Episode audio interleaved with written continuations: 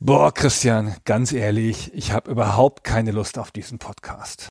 Wololo, ayo, yo, yo. Mensch, ich freue mich auf diesen Podcast, Christian. Los geht's! Another visitor. Stay a while. Stay forever. Ein Podcast über alte Spiele von zwei alten Männern. Stay Forever mit Gunnar Lott und Christian Schmidt.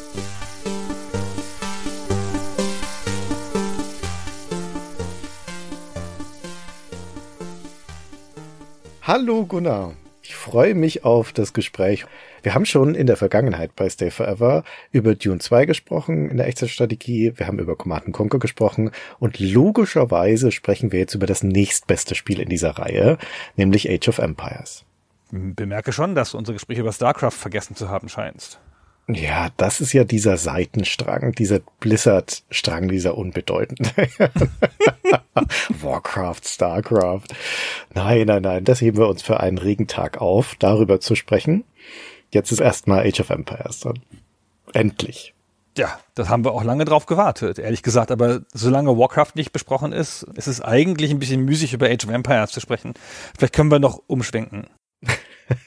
Warcraft wird das eine oder andere Mal auch auftauchen in dieser Erzählung, in diesem Podcast. Da führt kein Weg dran vorbei. Aber wir reden über Age of Empires und auch hier wieder vorneweg die kleine Eingrenzung. Wir reden über den ersten Teil und auch nur über den ersten Teil der Serie. Der zweite Teil mindestens mal wäre ja auch irgendwann eine eigene Folge wert. Den klammern wir an dieser Stelle also aus und den ganzen Rest der Serie sowieso. Ja, den Rest der Serie lassen, da reden wir nie drüber. Aber über Age of Empires 2 können wir schon noch mal sprechen. Wir sind im Jahr 1997 und wir sind im Jahr der Echtzeitschwemme. Ich habe ja gerade schon Command Conquer erwähnt aus dem Jahr 1995, auch das Warcraft 2, das kam da raus und die beiden haben ja so einen, einen Boom ausgelöst, dass dann auf einmal links und rechts Echtzeitstrategiespiele in Entwicklung waren. Das dauert immer auch eine Weile, bis die dann auf den Markt kommen und im Jahr 1997 war es soweit. Da kamen dann eine ganze Reihe großer Titel von KK&D über Dark Colony bis Total Annihilation, Dark Warwind 2, Myth und so weiter. Also da purzeln sie links und rechts. Und im Oktober dieses Jahres mitten rein setzt sich dann das Erstlingswerk eines neuen Studios mit einer neuen Marke und das ist Age of Empires. Und das wird, so viel können wir vorneweg sagen, als Sieger aus diesem Rennen in diesem Jahr hervorgehen. Das ist das erfolgreichste Echtzeitstrategiespiel des Jahres 1997. Ja, wenn man der Presse glaubt, zumindest mal der GameStar glaubt, dann ist es auch das Beste dieses Jahres. Und das ist schon ganz schön hart, weil in der Ausgabe ähm, 1297 wird das Spiel besprochen und in der Ausgabe 1197 kommen Dark Rain mit 86 Prozent und Total Annihilation mit 88 Prozent und trotzdem schafft es Age of Empires daran vorbei. Und was sind das für Ausgaben, ey? Ich meine, diese beiden großen Spiele und in dieser Ausgabe halt Age of Empires und noch Myth. Das so, als ob die irgendwie auf dem gleichen Niveau wären. Was? Age of Empires und noch Myth. Okay. Ja. Es gibt Bratwurst und noch Zucchini dazu. Was denn? Das ist halt, nee, nee, nee, nee, nee, nee, nee. Myth ist sozusagen mehr so die Bärlauch-Bratwurst. Das ist mehr ja. so das Spiel für Kenner. Ja. Age of Empires ist ja fürs Volk. Oder für zwölf Völker. Myth ist das Echtzeitstrategiespiel von Bungie, von den späteren Halo-Machern. Genau, ganz anders, hat nichts mit den anderen Echtzeitstrategiespielen zu tun, ist ohne Basenbau und so. Ganz anderes Spiel, hat ja gar nichts drin zu suchen in dieser Aufzählung, aber es ist halt in der Ausgabe auch erschienen, deswegen fiel es mir gerade auf. Okay. Age of Empires, was für ein schöner Name, muss ich schon mal vorneweg sagen. Das Zeitalter der Imperien, da steckt schon echt viel Fantasie drin, auch wenn im Endeffekt der erste Teil das noch gar nicht so richtig einlösen wird, dieses Versprechen. Also, dass wir jetzt hier Zeitalter umspannende riesige Imperien haben, ja, kommt drauf an, was man sich doch, darunter vorstellt. Ja, okay, doch, doch, doch, ja, ich nehme das zurück. Ja, ja, das, ja, das ist, also du sagst das so leicht hin, das ist ein perfekter Name. Ja. Also ich glaube auch, dass der Name durchaus nicht unmaßgeblich für den Erfolg ist. Es ist halt ein richtig guter Name. Das ist wohl wahr. Also der sagt den ganzen Umfang, setzt das historische Setting vor allen Dingen gleich so stark fest. Also steckt Age, also Zeitalter schon mal mit drin. Das ist ein wirklich treffender Begriff, weil es wird um Zeitalter gehen und es wird um Geschichte gehen. Age of Empires ist das Echtzeitstrategiespiel, das sich auch dadurch abgrenzt von den Konkurrenten davor und danach, dass es ein einzigartiges Szenario wählt, nämlich die Historie.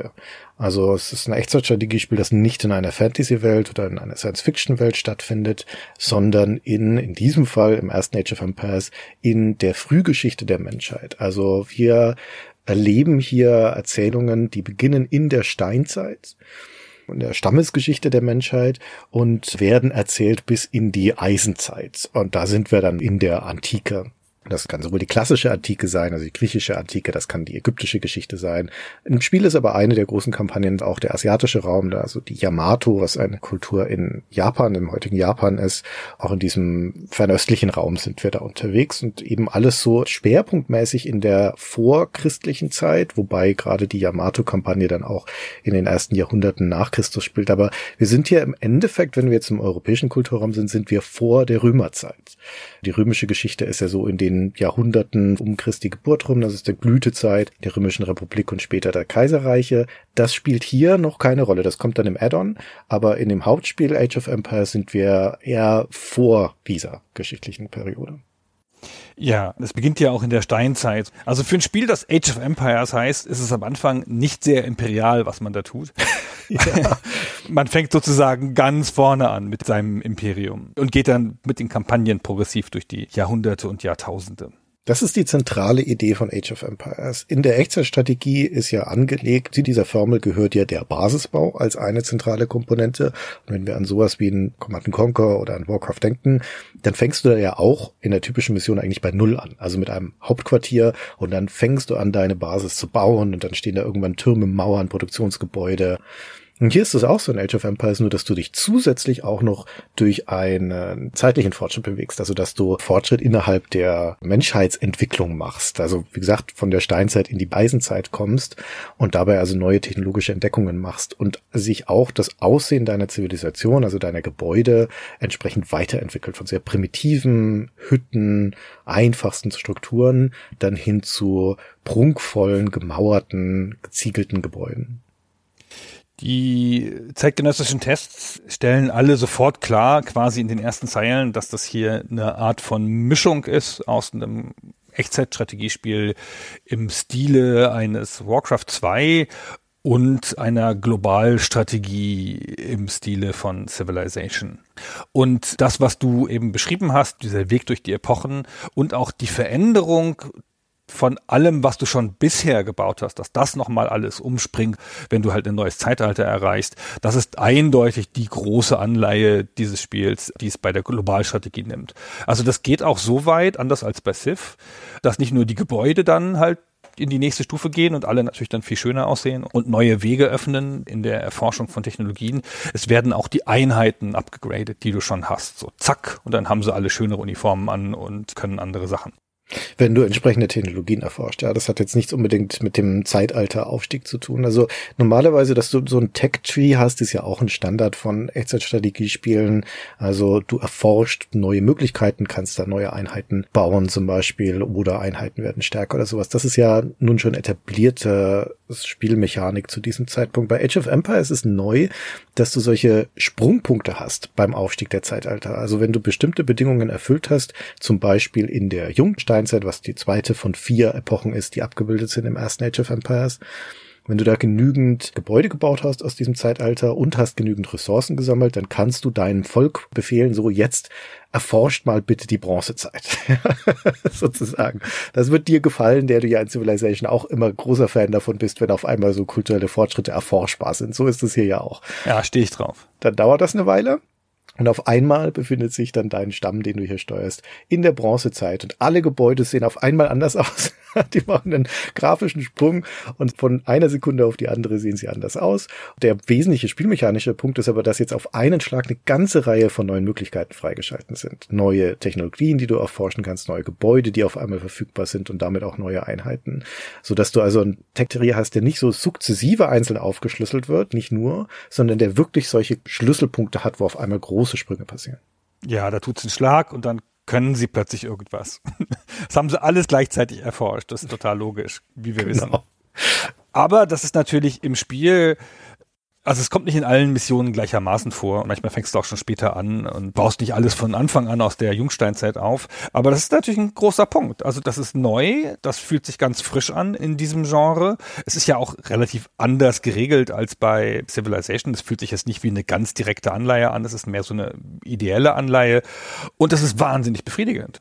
Also musst du auch teuer bezahlen in Ressourcen, die du halt mühsam sammeln musst, aber dann hast du so einen Sprung gemacht. Wenn du das deinem Gegner voraus hast, der auch mitspielt, ob es nun ein Computergegner ist oder ein menschlicher Gegner ist, dann fühlt sich das schon super an, wenn du weiter bist. Ja, das ist ein wichtiges Vergleichselement, um zu gucken, wie weit ist man denn jetzt schon im Wettlauf der Zivilisationen. Weil ich meine, müssen wir uns nichts vormachen, das ist ein Kriegsspiel natürlich als Echtzeitstrategiespiel. Am Ende wird es immer einen Sieger geben und einen oder mehrere Verlierer. Und in diesem Wettlauf ist natürlich sind wichtige Meilensteine dann dieser zivilisatorische Fortschritt, der hier so sprunghaft passiert. Anders auch als in Civilization, da gibt es ja nicht solche unmittelbaren äh, Zeitsprünge, sondern da wird man ja graduell immer fortschrittlicher. Also insofern ist das etwas Neues, was Age of Empires hier mit reinbringt, diese Sprünge. Und was haben wir für Zeitalter, durch die wir hier gehen? Also das sind nur vier Stück, wie ich schon sagte. Es gibt die Altsteinzeit. In der Menschheitsgeschichte würde man sagen, dieses Zeitalter ist wirklich sehr, sehr alt. Das beginnt vor zweieinhalb Millionen Jahren. Die Altsteinzeit ist der älteste Abschnitt der Steinzeit. Wir müssen davon ausgehen, dass das in Age of Empires auch so ist, wobei das Spiel nominell eigentlich nach der letzten Eiszeit spielt. Nichtsdestotrotz, im Spiel starten wir da in diese Altsteinzeit und da haben wir Jäger-Sammler-Kulturen. Dann geht es in die Jungsteinzeit. Im Englischen heißt das Tool Age, in der deutschen Version Jungsteinzeit. Da sind wir dann so circa 10.000 vor Christus oder in Mitteleuropa 5.500 vor Christus. Das ist dann der Übergang von den Sammlern hin zu sesshaften Hirten- und Bauerngesellschaften in Age of Empires heißt das, ab jetzt werden hier Bauernhöfe möglich, Marktplätze möglich, Pfeil und Bogen als Jagd- und Kriegsinstrumente. Das Pferd wird dann domestiziert als Reittier. Auch das schlägt sich nieder im Spiel, dass dann also berittene Einheiten möglich werden. Die dritte von vier Stufen ist dann die Bronzezeit.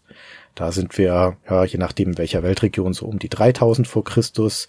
Die Metalle selbst spielen jetzt im Spiel keine Rolle. Es gibt kein Bronze oder auch später kein Eisen. Das wird alles abstrahiert in Age of Empires. Aber hier sind wir also in einer Zeit, wo fortschrittlichere Instrumente entstehen, auch mehr Kriegsinstrumente natürlich, wo Handel und die Vernetzung zwischen den einzelnen Zivilisationen eine größere Rolle spielt und wo auch Fortschritte wie Schrift zum Beispiel entstehen. Und der letzte Abschnitt, der im Spiel eine Rolle spielt, ist die Eisenzeit.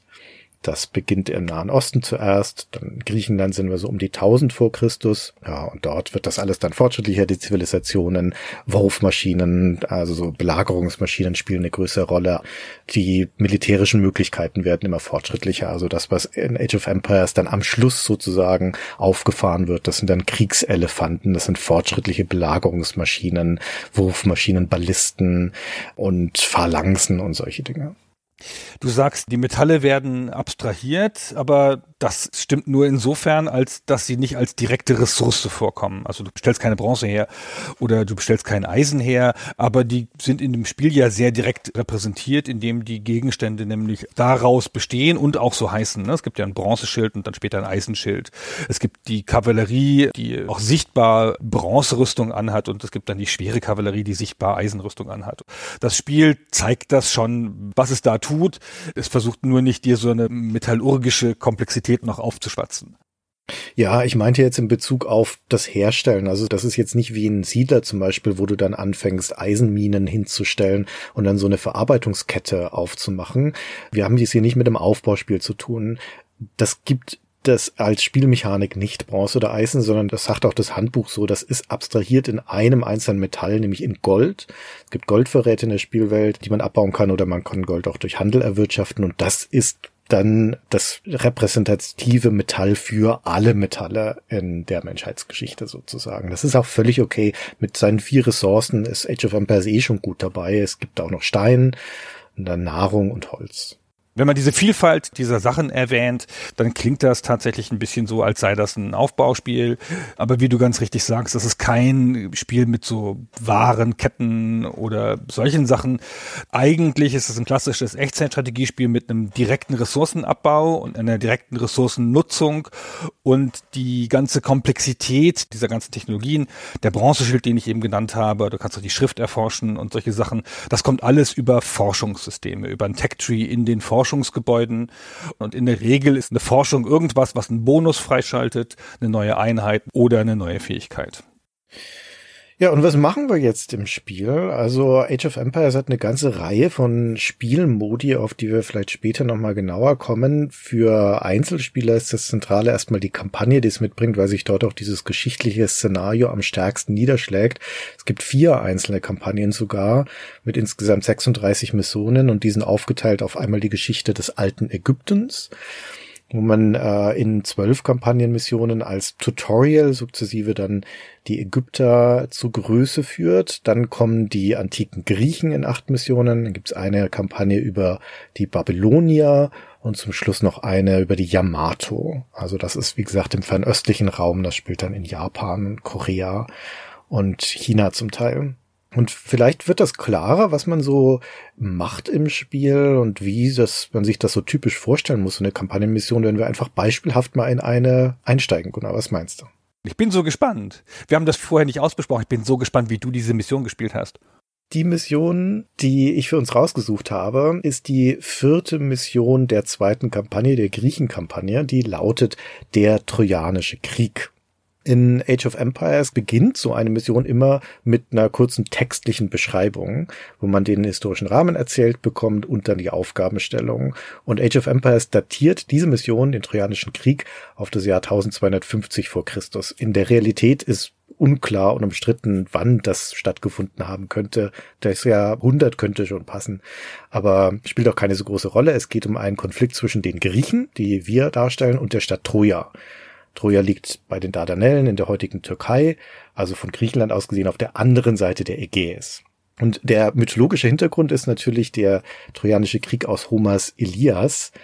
Ganz kurz zusammengefasst, Paris, der Sohn des trojanischen Königs Priamos, wünscht sich von der Göttin Aphrodite die schönste Frau der Welt. Und das ist Helena. Nur leider ist Helena schon vergeben. Die ist schon verheiratet mit Menelaos. Das ist einer der griechischen Herrscher. Aber Paris entführt Helena nach Troja und Menelaos schickt dann seinen Bruder Agamemnon los, um sie zurückzuholen. Ja, und dann wird Troja also von der griechischen Armee zehn Jahre lang belagert. Große Helden kämpfen miteinander, Hektor auf Seite der Trojaner, Achilles und Ajax und Odysseus auf Seite der Griechen. Sogar die Amazonen sind dabei. Die Königin Penthesilea kämpft für die Trojaner und am Ende gelingt den Griechen der Sieg nur durch eine List, das berühmte trojanische Pferd, das sie einschmuggeln nach Troja, in dessen Bauch griechische Soldaten sind und die überfallen dann Troja von innen und am Ende wird also Troja besiegt und niedergebrannt und Helena kommt zurück zu Menelaos. Das ist der mythologische Überbau. Der kommt so im Spiel nur angedeutet vor. In drei, vier Sätzen wird das kurz erzählt. In der Mission selber findet das gar keine Abbildung. Das ganze Personal gibt's da nicht, da gibt's keine Helena, der Paris kommt auch nicht vor und es fehlt auch total an Holzpferden. Das hätten sie echt machen können, finde ich. Es hat mich echt ein bisschen geärgert, dass ich in der Mission kein Holzpferd gefunden habe. Ach, Nicht mal so am Rand stehend kaputt oder so. Das hätte ich noch lustig gefunden. Naja, Age of Empires nimmt das nicht als mythologisches Ereignis, sondern als geschichtlichen Punkt. Und hier spielt man einfach eine Expedition der Griechen gegen Troja. Ist halt natürlich zusammengedampft. Troja liegt ja, wie du gesagt hast, hinter der Ägäis aus dem griechischen Blickwinkel, also hinter einem Meer. Und das Meer ist jetzt hier auch nur keine Ahnung, 50 Pixel weit oder so. Also es ist alles sehr vereinfacht, aber man hat hier trotzdem das Gefühl, dass man in so einem großen Rahmen ist. Und die Stadt Troja gab es ja auch wirklich, die wurde auch zerstört. Aber ob es diesen Krieg der Griechen gegen die Trojaner überhaupt gegeben hat oder wer Troja überhaupt zerstört hat, das ist ziemlich umstritten. So, jetzt haben wir das mal aus dem Weg hier. Jetzt kriegen wir zwei Missionsziele. Das sagt es einem auch gleich im Missionsbriefing. Wir müssen eine bestimmte Einheit töten, nämlich den trojanischen Helden Hektor, den du schon genannt hast Und wir müssen den Schatz des Priamos stehlen. Priamos ist ja der König von Troja und dieser Schatz wird hier dargestellt durch so ein Artefakt, das da in Troja so rumsteht und auf dich wartet. Und dann beginnt die Mission.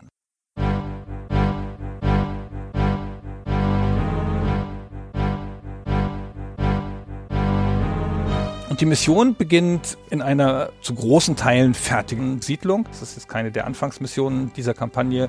Wir sind hier ja schon in Mission 4, wie du gesagt hast. Es gibt einen Landausläufer im Westen der Karte, wo diese Siedlung schon drauf ist. Die ist von Wasser umgeben, ist ja klar. Wir wollen ja übers Meer hinterher. Und wir sehen auch, dass wir zwei gegnerische Völker haben. Troja natürlich und Achilles, was sehr irritierend ist historisch, aber ist ja wurscht. Also es gibt noch ein anderes Volk, das hier rumsitzt. So zum Anfang so einer Kampagnenmission ist der erste Punkt erstmal sich Übersicht zu verschaffen. Was habe ich eigentlich? Womit starte ich hier? Wir haben Startressourcen, 400 Nahrung und Holz sind schon da. Das ist gar nicht wenig. Ein bisschen Stein und Gold. Und was besonders wichtig ist, wir befinden uns schon in der Bronzezeit. Also sind schon in Zeitalter 3 von 4. Die wichtigsten Bauwerke der vorherigen Zeit, des jungen Steinzeitalters, die stehen schon. Also sowas wie eine Kaserne und eine Bogenschießanlage. Und alle Upgrades aus der vorherigen Zeit sind auch schon gekauft. Wir haben auch schon eine Handvoll Arbeiter, die rumstehen. Drei Bauernhöfe existieren schon im Hinterland. Das ist ganz nett. Aber in der Nähe gibt's auch eine Herde Antilopen und ein paar Bärenbüsche. Und diese verschiedenen Möglichkeiten, Nahrung zu erwirtschaften, die haben durchaus eine Hierarchie im Spiel. Jagen erwirtschaftet schneller mehr Nahrung als Sammeln von Bären und Sammeln wiederum schneller als die Landwirtschaft. Und deswegen werden wir das auch in dieser Reihenfolge abarbeiten. Und später werden wir dann die Bauernhöfe auch direkt um den Dorfplatz herum anlegen, weil damit die Laufwege kürzer sind. Ist das so? Ich habe das Gefühl, wenn du das Jagen nicht total eng betreust, dann ist das eine langsame Methode. Also nominell hast du natürlich recht, die schnellste Methode, weil sie viel Ertrag bringt. Aber ey, beim Jagen geht ja oft so viel schief. Dann läuft das Tier weg und dann laufen sie hinterher und dann brauchen sie da ewige Zeiten zu. Wohingegen, wenn du einen Obstbaum direkt neben der Lagergrube hast, dann geht das relativ schnell. Der Unterschied ist, dass du beim Bauernhof nur einen einzigen Arbeiter dran setzen kannst, wogegen du an ein erlegtes Tier oder auch ein Bärenbusch eine ganze Reihe Leute gleichzeitig dran setzen kannst. Und damit erwirtschaften die selbst, wenn sie vielleicht ein bisschen längere Laufwege haben, effektiv mehr Nahrung als dieser einzelne Farmer auf seinem Bauernhof. Das ist richtig. Das ist übrigens eine Sache, die ich nicht mehr aus meinen Spielsessions in den 90ern in Erinnerung hatte und die mir jetzt nicht natürlich gekommen ist. Ich habe dann immer ein Tier ausgemacht, einen von meinen Bauern draufgesetzt und gesagt, jag dieses Tier und dann noch ein anderes Tier gesucht und dann einen anderen Bauern gesagt, jag du dieses Tier. Und das ist mal ineffizient.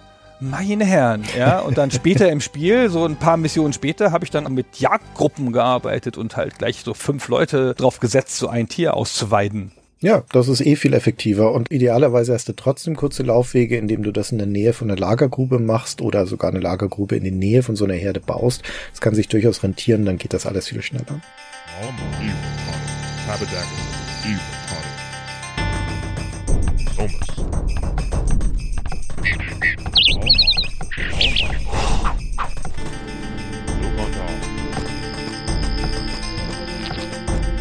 Ja, was haben wir noch in unserer Startaufstellung? Wir haben auch noch ein paar Truppen, ein paar Axtkämpfer, vier Bogenschützen und einen Reiter mit goldener Pferderüstung. Dann stellt sich raus, das ist ein Held. Alexander heißt er und das ist das erste Mal in der Kampagne, dass so eine Heldeneinheit auftaucht.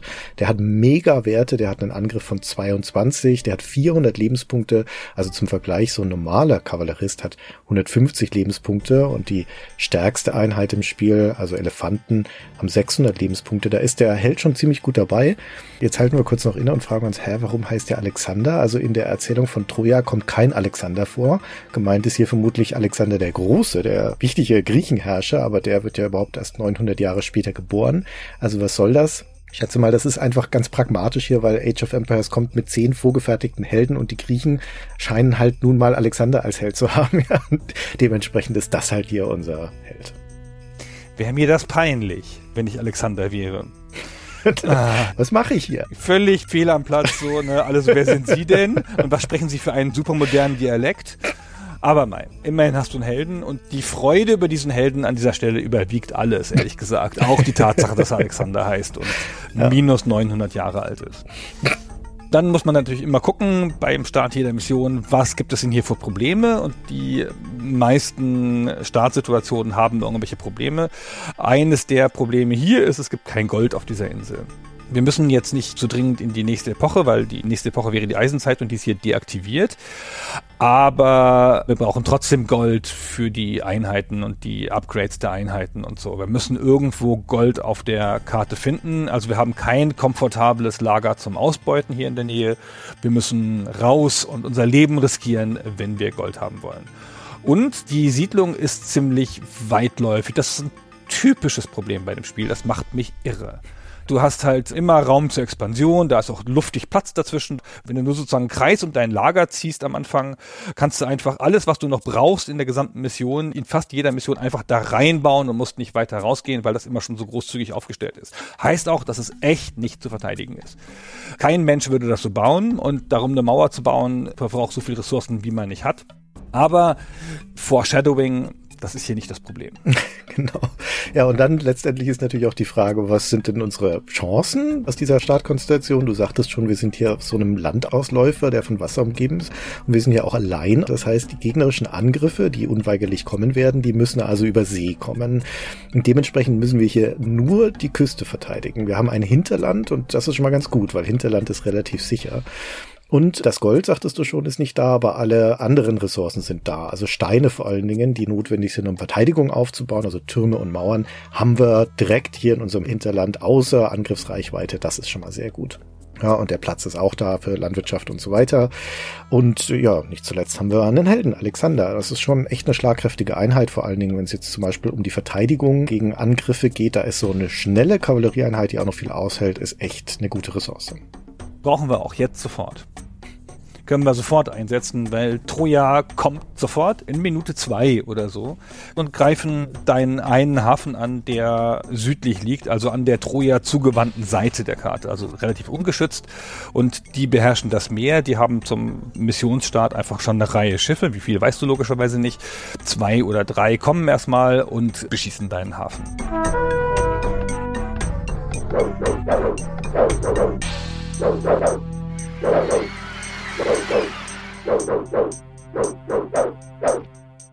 Dann gibt es jetzt eine grundlegende Entscheidung. Ich weiß gar nicht, wie hast du die getroffen? Du kannst den Hafen verteidigen, das ist eine valide Option, indem du da eine Reparatureinheit hinschickst, den Hafen vorm Niederbrennen rettest, indem du den ständig reparierst. Also eine Reparatureinheit ist einfach ein normaler Bauer, der kann das dann reparieren und dann versuchst schnell, sobald du das kannst, ein Schiff zu bauen, das dann halt zurückschießt und wenn sich eins von den gegnerischen Schiffen zu nah ans Ufer wagt, dann kommt Alexander und haut dem eins und dann geht's wieder ein Stück weg.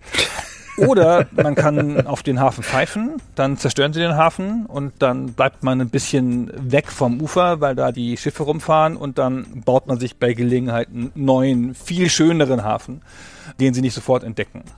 Ja, du bist auf den Hafen nicht angewiesen. Normalerweise ist der Hafen erstmal auch eine weitere Möglichkeit, Nahrung zu erwirtschaften und Nahrung ist die Grundlage für alle weiteren Rekrutierungen. Also für alles, was menschlich ist. Vor allen Dingen neue Arbeiter, also Dorfbewohner, aber auch deine ganzen Einheiten, die brauchen alle Nahrung. Nachdem wir hier aber so viele alternative Möglichkeiten haben, an Nahrung zu kommen, brauchen wir nicht auch noch Fischerboote. Es ist völlig okay, wenn du den hier wegbomben lässt, den Hafen. Aber auf der anderen Seite, du brauchst natürlich eine Marine. Ja, wir müssen ja übers Wasser und irgendwann müssen wir die Seehoheit zurückgewinnen. Also was machen wir denn jetzt hier eigentlich am Anfang? Na, zum ersten, es ist schon mal klar, es ist eine Seekarte, wir werden viel Holz brauchen. Schiffe brauchen Holz, weitere Häuser brauchen Holz, Upgrades brauchen Holz. Deswegen also wir werden massenhaft Arbeiter brauchen. Wir brauchen Arbeiter für die Nahrung, wir brauchen Arbeiter fürs Holz. Wir pumpen Arbeiter raus, wie man das generell immer macht bei Age of Empires. Und dann ist die vorrangige Aufgabe, die Küste zu sichern. Wie gesagt, der Feind kommt über die Küste. Wir werden irgendwann aufs Wasser gehen müssen. Und wir haben ja einen Startsteinvorrat. Das heißt, es ist durchaus probat, wenn du auch weißt, dass jetzt dein Hafen angegriffen wird. Du kannst von diesem Startsteinvorrat zwei Türme dahin bauen, an die Küste. Und die sogar einmal die Türme upgraden. Und wenn du dann noch ein paar Galeeren relativ zügig baust, dann dann kannst du deinen eigenen Hafen verteidigen. Dein Hafen ist nicht so weit von deiner Siedlung entfernt. Das heißt, wenn du die Türme geschickt platzierst, dann können die sogar anlandende Einheiten abfangen. Aber noch besser ist es, das gar nicht erst dazu kommen zu lassen, sondern möglichst schnell die Seehoheit zu haben, sodass du ankommende Transportschiffe, womit der Feind seine Einheiten bringt, direkt versenken kannst, bevor sie überhaupt deine Küste erreichen. Ja, er landet aber trotzdem ein paar Mal an. Das Ja. kannst du gar nicht verhindern, weil er kommt dann aus dem Fog of War, bevor du Schiffe hast. Und dann steht da halt Alexander und dann macht er mit denen aber auch schon quasi allein kurzen Prozess. Du brauchst hier fast noch gar keine anderen Einheiten. Die Starteinheiten werden schon mit den ersten Invasionen fertig. Wenn du Pech hast, ist gleich in der ersten Anlandungstruppe direkt ein Katapult dabei, das Troja hier rüberbringt. Und das ist natürlich super gefährlich, weil das enormen Schaden anrichten kann unter deiner Zivilbevölkerung und unter deinen Gebäuden. Aber da ist halt Kavallerie super, weil der Alexander ist da in 0, nix da. Der haut das einfach zu Klump, diesen Steinläufer.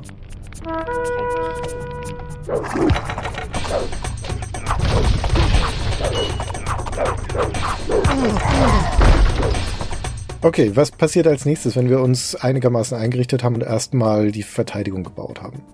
Jetzt schauen wir uns mal die Lage an. Wenn wir Schiffe bauen können, dann bauen wir auch mal ein Scoutschiff und fahren hier einmal rum und gucken uns an, wie diese Karte so aufgebaut ist.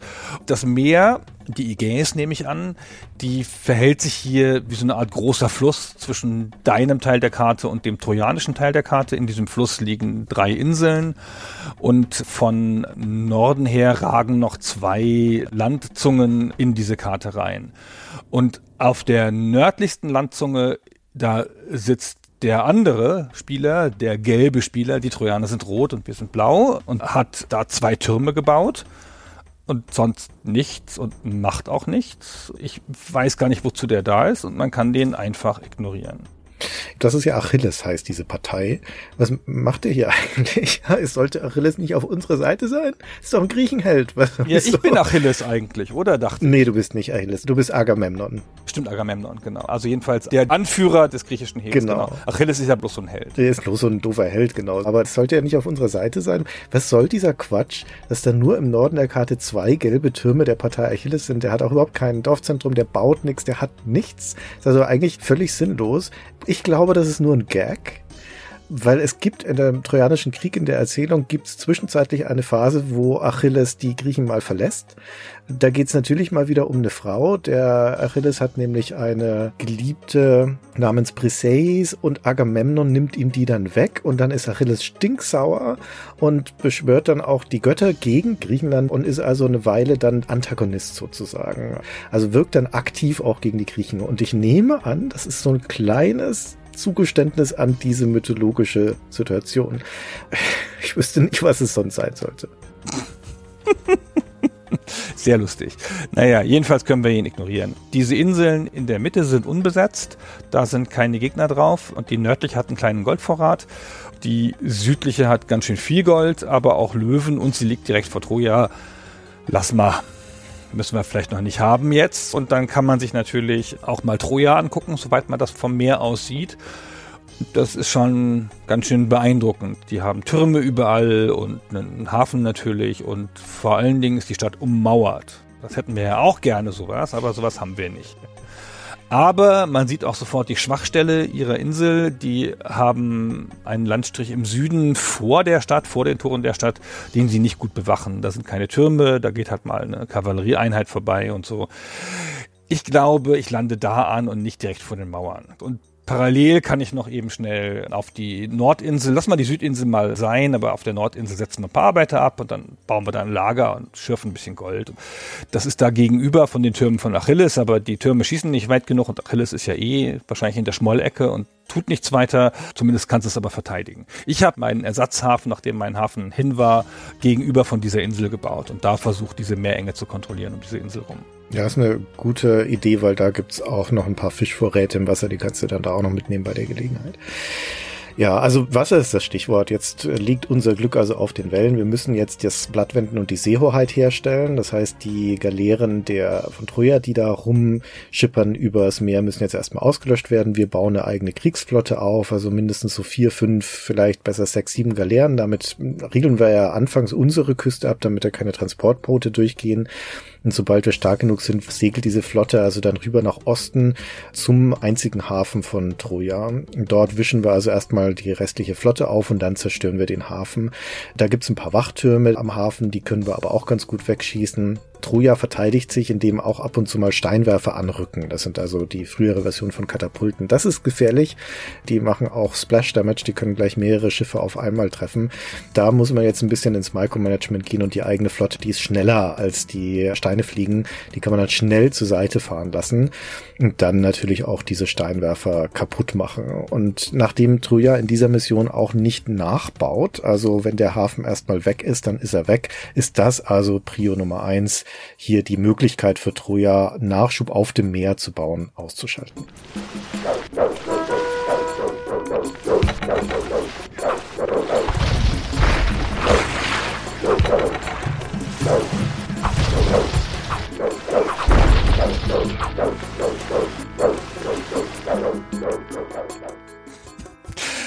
Jetzt seien wir mal ehrlich, das ist ein unwürdiger Tanz an der Küste.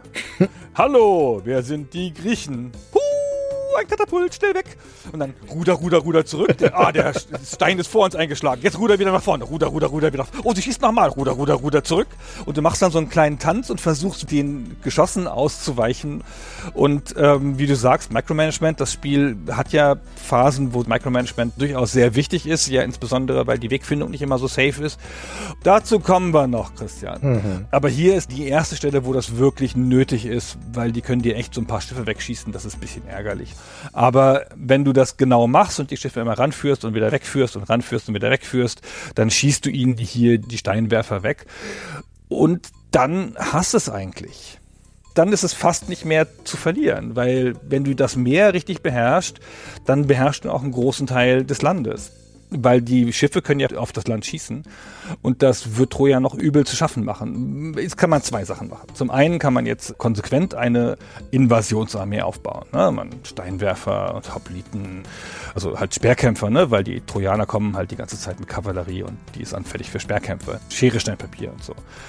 Dann landet man halt im Süden an und dann kommen die Reiter und unter den Reitern ist möglicherweise der trojanische Held Hektor. Das ist schon mal unangenehm und dann kämpft man mit den Speerkämpfern und lässt mit der Flotte Feuerschutz geben von See aus.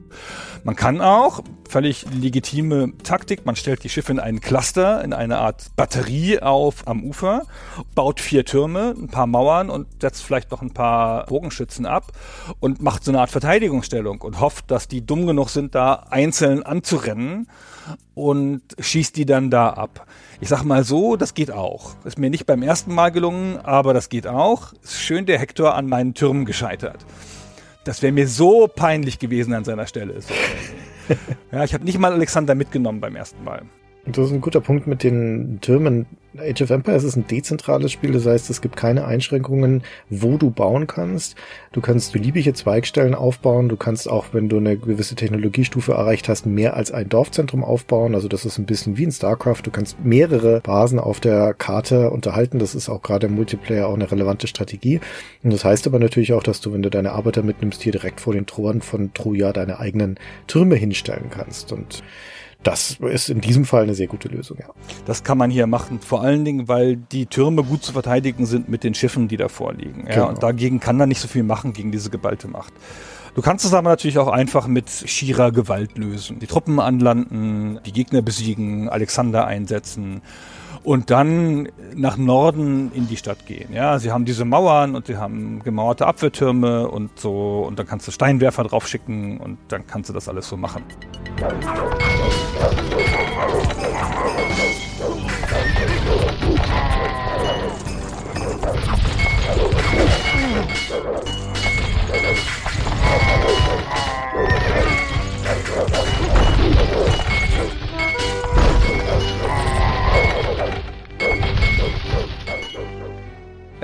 Ist nicht wirklich nötig, wenn du den großen Angriff der Gegner, die machen ja so einen Ausfall, der Hektor mit seiner Reiterei, und wenn du die brichst, kannst du einfach eine Einheit reinschicken bis zu der richtigen Stelle und dann war's das. Ja, da siehst du dann auch, dass die Mauern das gar nicht völlig umschließen, das Troja. Na, das ist eine Frage des Scoutings. Du hast vorhin schon erwähnt, Fog of War. Also die Karte ist natürlich abgedeckt, sodass du es erstmal nicht siehst, was wo ist. Und dann gibt es noch zusätzlich den Fog of War, da wo keine Einheit steht, da siehst du auch gerade nicht, was los ist. Aber wenn du eine Erkundungseinheit nach Troja reinschickst, dann stellst du fest, ach, ich kann da ja einfach reinlaufen. Ist gar keine Notwendigkeit, da erstmal die Mauern einzureißen. In dieser Mission, es wird später natürlich welche geben, da ist das anders. Genau, Christian. Dann hast du es.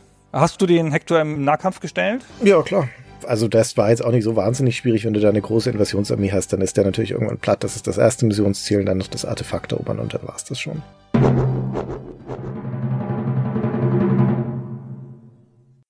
Also es ist noch keine der superschweren Missionen, aber die hat eigentlich so ziemlich alles, was so eine typische Age of Empires Partie hat. Vielleicht mit einer Ausnahme, was man hier auch machen könnte, was aber in dieser Mission gar keine große Rolle spielt, ist Priester ausbilden. Das ist nämlich noch eine von diesen Spielmechaniken, für die Age of Empires bekannt geworden ist und die auch eine sehr interessante Spielmechanik ist, finde ich, nämlich dass du eine Einheitenklasse hast namens Priester, die die Fähigkeit haben, deine eigenen Einheiten zu heilen ist auch die einzige Möglichkeit, Einheiten zu heilen, also da einen Priester in der Hinterhand zu haben, der da wieder auffrischt. Aber vor allen Dingen können Priester gegnerische Einheiten konvertieren, indem sie dann so einen hypnotisierenden Gesang machen, wie wir das ganz zum Anfang unserer Folge gehört haben. Im Spiel klingt das so. Dann gibt es einen kleinen Glücksfaktor, wie lange das dauert, bis die gegnerische Einheit dann Stantepede auf unsere Seite wechselt. Und es geht mit einer Ausbaustufe sogar auf gegnerische Gebäude. Priester sind natürlich schweineteuer und sie sind langsam und sie halten nicht viel aus, sie müssen gut geschützt werden. Aber das ist eine extrem starke Strategie, die auch Kampfgeschick wenden kann, wenn du mit Priestern anrückst und zentrale Einheiten auf einmal auf deine Seite holst. Ja, das ist ganz toll. Das ist auch ein echt cooles Feature im Spiel, weil diese Einheit so einen Doppelnutzen gewinnt da. Also sie ist halt teuer, du hast schon recht, aber sie ist fast zu stark dadurch, weil man würde die Priester ja alleine für die Heilfähigkeit schon mitnehmen. Das macht die ganze Kampfkraft so schnell wieder frisch, wenn du so zwei, drei Priester dabei hast, wenn sie dir leisten kannst. Damit kannst du dann richtig eine Armee über die Karte schicken. Das ist ja eine typische Strategie, die man so macht. Ne? Man baut eine große Armee mit gemischten Einheiten und geht dann mit dieser einen Armee über die ganze Karte und versucht halt mal so richtig eine Basis auszuschalten oder so. Und damit kannst du diese Armee relativ verlustfrei halten, wenn du es gut spielst und ein bisschen aufpasst. Und das ist sonst super schwierig, ja. Sonst ist es ja so typisch ein echtes Strategiespiel, schickst eine Armee hin, reißt dir die halbe gegnerische Basis ab, aber dann ist sie auch weg. Ja, da musst du eine neue Armee hinschicken und so. Und hier kannst du das mit konsequenter Spielweise und dem Einsatz der Priester halt ein bisschen umgehen, zumal sie ja dann auch noch Einheiten des Gegners für dich rekrutieren können. Das hast du schön gesagt, für dich rekrutieren können. Hallo! Hier sind 25 Goldstücke und das ewige Leben. Hm? Wie wär's? Wenn so ein Priester Gesang ertönt und du weißt, das ist nicht meiner, sondern das ist ein Gegner, der da gerade versucht, irgendwas von mir zu konvertieren, das ist immer ein Alarmsignal. Da muss man schnell was dagegen machen, weil das halt echt gefährlich ist, wenn die dir in den eigenen Reihen Leute rauspicken. Aber natürlich gibt's auch da Gegenmaßnahmen. Es gibt Einheiten, die besonders resistent sind, zum Beispiel die Streitwägen insbesondere. Die sind schnell, die sind Fernkämpfer und die haben eine extrem hohe Resistenz gegen dieses Konvertieren durch die Priester. Also wenn du da ein paar dabei hast, dann knippst du damit problemlos die gegnerischen Priester aus. Und das tut natürlich weh, weil die, wie gesagt, sehr viel Gold kosten. Ja. Also das ist schon so, es gibt gegen jede Methode eine Gegenmethode. Das Spiel ist nicht so ganz typisch auf wenige Gegeneinanderkombinationen gebaut und ich finde, es ist nicht immer ganz leicht zu sehen, wie stark der Gegner wirklich ist, weil es ja relativ viele Forschungsergebnisse gibt, die die Truppen noch stärker machen, ja, Stimmt. mehr Rüstungsklasse, mehr Angriffsstärke und so weiter und so fort. Aber es ist ein balanciertes Spiel und es gibt schon gegen jede Methode eine Gegenmethode, wie bei Warcraft ja auch. Würde ich auch sagen. Und es gibt ja vor allen Dingen verschiedene Parteien. Wir haben ja jetzt hier schon in unserem Beispiel Griechen gegen Trojaner antreten lassen. Es gibt im Spiel zwölf unterschiedliche Zivilisationen. Das ist jetzt nicht so wie bei einem Warcraft oder bei einem Command Conquer, wo es wenige und dafür aber stark differenzierte Parteien gibt, sondern grundsätzlich sind diese historischen Parteien erstmal sehr ähnlich. Sie benutzen das gleiche Einheitenset, Sie benutzen die gleichen Tech-Trees. Sie unterscheiden sich nur optisch in ihren Gebäuden, aber nicht bei den Einheiten. Und sie unterscheiden sich, indem sie aus dem globalen Tech-Tree unterschiedliche Erweiterungsmöglichkeiten entweder haben oder nicht haben. Also manche Dinge sind ihnen zugänglich, manche nicht und sie haben bestimmte Boni. Um mal ein Beispiel zu bringen, die Babylonier. Die sind eine Defensivpartei. Die bringen von Haus aus mit, dass ihre Türmen und Mauern doppelt so viel aushalten wie normal.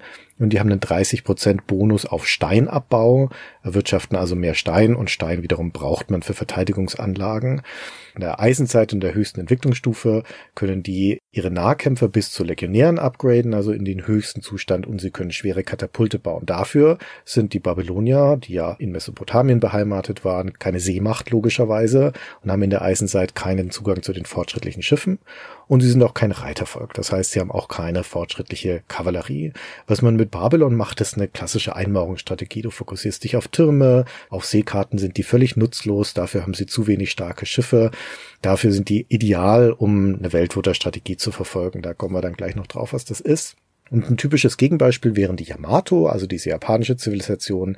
Die sind Schnellstarter mit einem Angriffsbonus, die haben schnellere Arbeiter, die haben günstigere berittene Einheiten, die haben Schiffe, die mehr aushalten.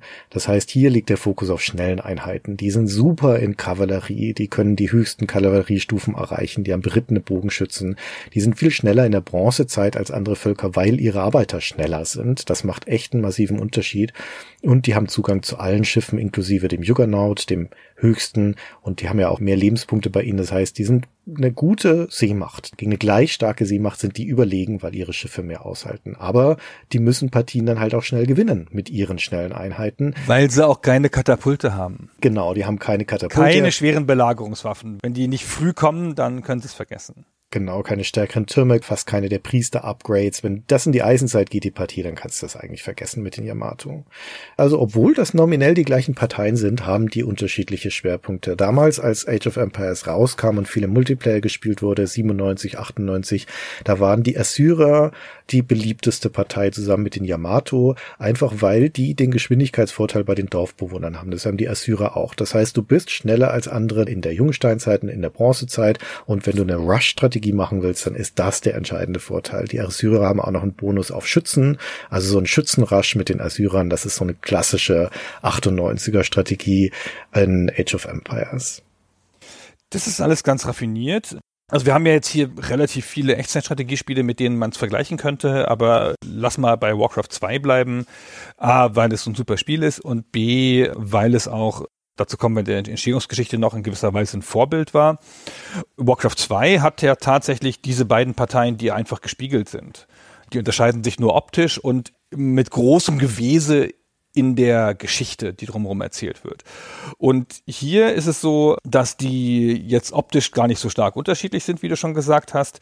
Aber dieser Tech-Tree, dieser ganze riesige Tech-Tree, den dieses Spiel hat, mit den vielen verschiedenen Einheiten, den vielen verschiedenen Forschungsergebnissen, der ist so groß, kein Volk hat den vollständig. Und sie können halt, weil es so viele Optionen gibt, den Tech-Tree an ein paar Stellen ausknipsen für einzelne Völker und ein paar Boni geben, was echt nicht nach viel klingt, was aber die Völker total anders macht in der Anlage. Ja. Weil klar, wenn du keine Katapulte hast oder keine Schiffe oder so, dann bist du halt auf einer großen Karte, wo das gebraucht wird, spielst du halt anders, logischerweise. Also musst du halt anders spielen als andere. Und das ist schon ganz schön, also das ist auch für die Zeit cool, finde ich. Also das ist schon ganz schön clever, was die da machen. Ja. Das finde ich auch. Also das funktioniert ganz gut. Und das leiten sie aus dieser historischen Metapher her, die ja die Rahmensetzung für das Spiel ist aus der sich noch einige weitere Sachen ergeben. Aber ich würde sagen, Gunnar, bevor wir über die große Frage sprechen, wie gut funktioniert das Spiel denn eigentlich? Was macht das denn gut und was macht das vielleicht nicht so gut? Schieben wir hier jetzt mal die Entwicklungsgeschichte ein, weil wie so häufig ist es sehr relevant für das Verständnis des Spiels und der Entscheidungen, was das Spiel gut macht, was nicht so gut macht, es hergeleitet zu wissen aus der Entstehung. Einverstanden? Ja, überhaupt die Schwerpunkte. Das Spiel setzt sehr klare Schwerpunkte. Das Spiel will Sachen machen, die einen Warcraft 2 oder ein C&C nicht machen und es will andere Sachen nicht machen, die diese Spiele machen und das leitet sich zum nicht unwesentlichen Teil aus der Geschichte her. Okay, ja, dann steigen wir doch in die mal ein. Wir sind hier bei den Ensemble Studios, die Age of Empires gemacht haben. Und diese Geschichte, die beginnt mit Tony Goodman. Tony Goodman ist Amerikaner, der wächst in Virginia auf. Dessen Vater ist Professor für Management an der Universität von Virginia. Später zieht die Familie dann nach Texas, weil der Vater an eine andere Uni wechselt. Aber hier am Anfang ist sie also in Virginia. Und als der Tony zwölf ist, da bringt sein Vater ein Computerterminal aus der Uni nach Hause und spornt seinen Sohn dann auch an, darauf programmieren zu lernen und Aufgaben zu lösen. Das sind wir in den 80er Jahren. Das macht der Tony gern. Später macht er ein BWL-Studium, bricht es ab und wird dann Ende der 80er freiberuflicher Programmierer und Berater unter anderem für eine Bank in Texas und dort merkt er dann, wie ineffizient die Unternehmen zu der Zeit mit Code arbeiten. Und deswegen gründet er dann im Jahr 1991 zusammen mit drei Freunden in Austin, Texas eine Softwarefirma und die nennt er Ensemble Corporation. Die machen Software-Tools und bieten Programmierungsdienstleistungen für Firmen an. Und dieser Name Ensemble, der bezieht sich auf diese vierköpfige Gründungstruppe. Das sind vier alte Freunde, noch aus Schulzeiten, die ergänzen sich in ihren Fähigkeiten gut und denken, ja, wir sind so eine Art Ensemble. Ist so nett, dass sie sich Ensemble nennen. Einfach weil es vier Leute sind. Wir sind die Gang. Company. Total nett. Ja, vielleicht hatten sie das als erstes und dachten dann, nee, das klingt nicht so seriös, wenn wir mit Banken arbeiten. Dann nennen wir uns Mannschaft. Die Posse Corporation. ah, ach komm, Ensemble. Und diese Ensemble Corporation ist erfolgreich. Die wächst dann in den 90er Jahren bis auf 100 Mitarbeiter an. Und im Jahr 1998 verkauft Tony Goodman mit seinen Kompagnons natürlich, verkaufen sie diese Firma an US Web. Das ist eine Internetagentur, die ist vor allem dafür bekannt, dass einer der Mitgründer von US Web, Joseph Firmage, der auch der Geschäftsführer ist, der musste im Jahr 1999 zurücktreten, weil er nämlich öffentlich verkündigt hat, dass er in seinem Schlafzimmer von Außerirdischen besucht worden sei und die hätten ihm fortschrittliche Technologien enthüllt. Und da hat er später sogar ein Buch drüber geschrieben. Naja, Klammer zu. Auf jeden Fall, also Ensemble Corporation wird dann verkauft, geht in US Web auf, aber dem Tony Goodman ist das egal. Der hat da nämlich schon lang ein neues Eisen im Feuer. Der hat schon 1996 ein zweites Unternehmen gegründet, nämlich ein Ableger der Ensemble Corporation und das sind eben jene Ensemble Studios. So, Ensemble Studios ist ja ein wahnsinnig origineller Name. Sie haben einfach den Namen ihrer Hauptfirma übernommen. Das ist ja auch eine Tochterfirma zunächst. Und diese Ensemble Studios, die sollen Computerspiele machen. Das ist das neue Ding. Goodman hat sich da schon immer für interessiert. Vor allen Dingen für PC-Spiele, ist ja auch Programmierer für PC-Software und so. Und eigentlich hat er schon immer, so sagt er es zumindest später in Interviews, Spiele programmieren wollen. Es ist ihm jetzt keine Ahnung, der Drang, die erste Million zu machen, ist ihm dazwischen gekommen mit dem Software-Business, ja. Es hat eine Vernunftentscheidung gewesen, ja. Sein Vater war ja auch Professor für Management, was soll er machen? Aber er wollte schon immer Spiele machen. Und in der Ensemble Corporation, da gibt es noch einen weiteren Spielefreak, den Programmierer Angelo Lorden. Jetzt spielen wir kurz mal Tony Goodman ein. Das ist ein äh, Interview, das nicht wir geführt haben. Das ist aus einem Interview mit Robot Fans. I remember working on a client project some banking software, and it just wasn't all that much fun. About that time, we hired a guy named Angelo Loudon. He was kind of a kindred spirit, and me and him started talking about doing games. And we had heard that Windows was coming out and was going to support gaming. There was something called WinG, which is their game library. And so we thought this was a great opportunity to get into gaming because Microsoft is getting into gaming.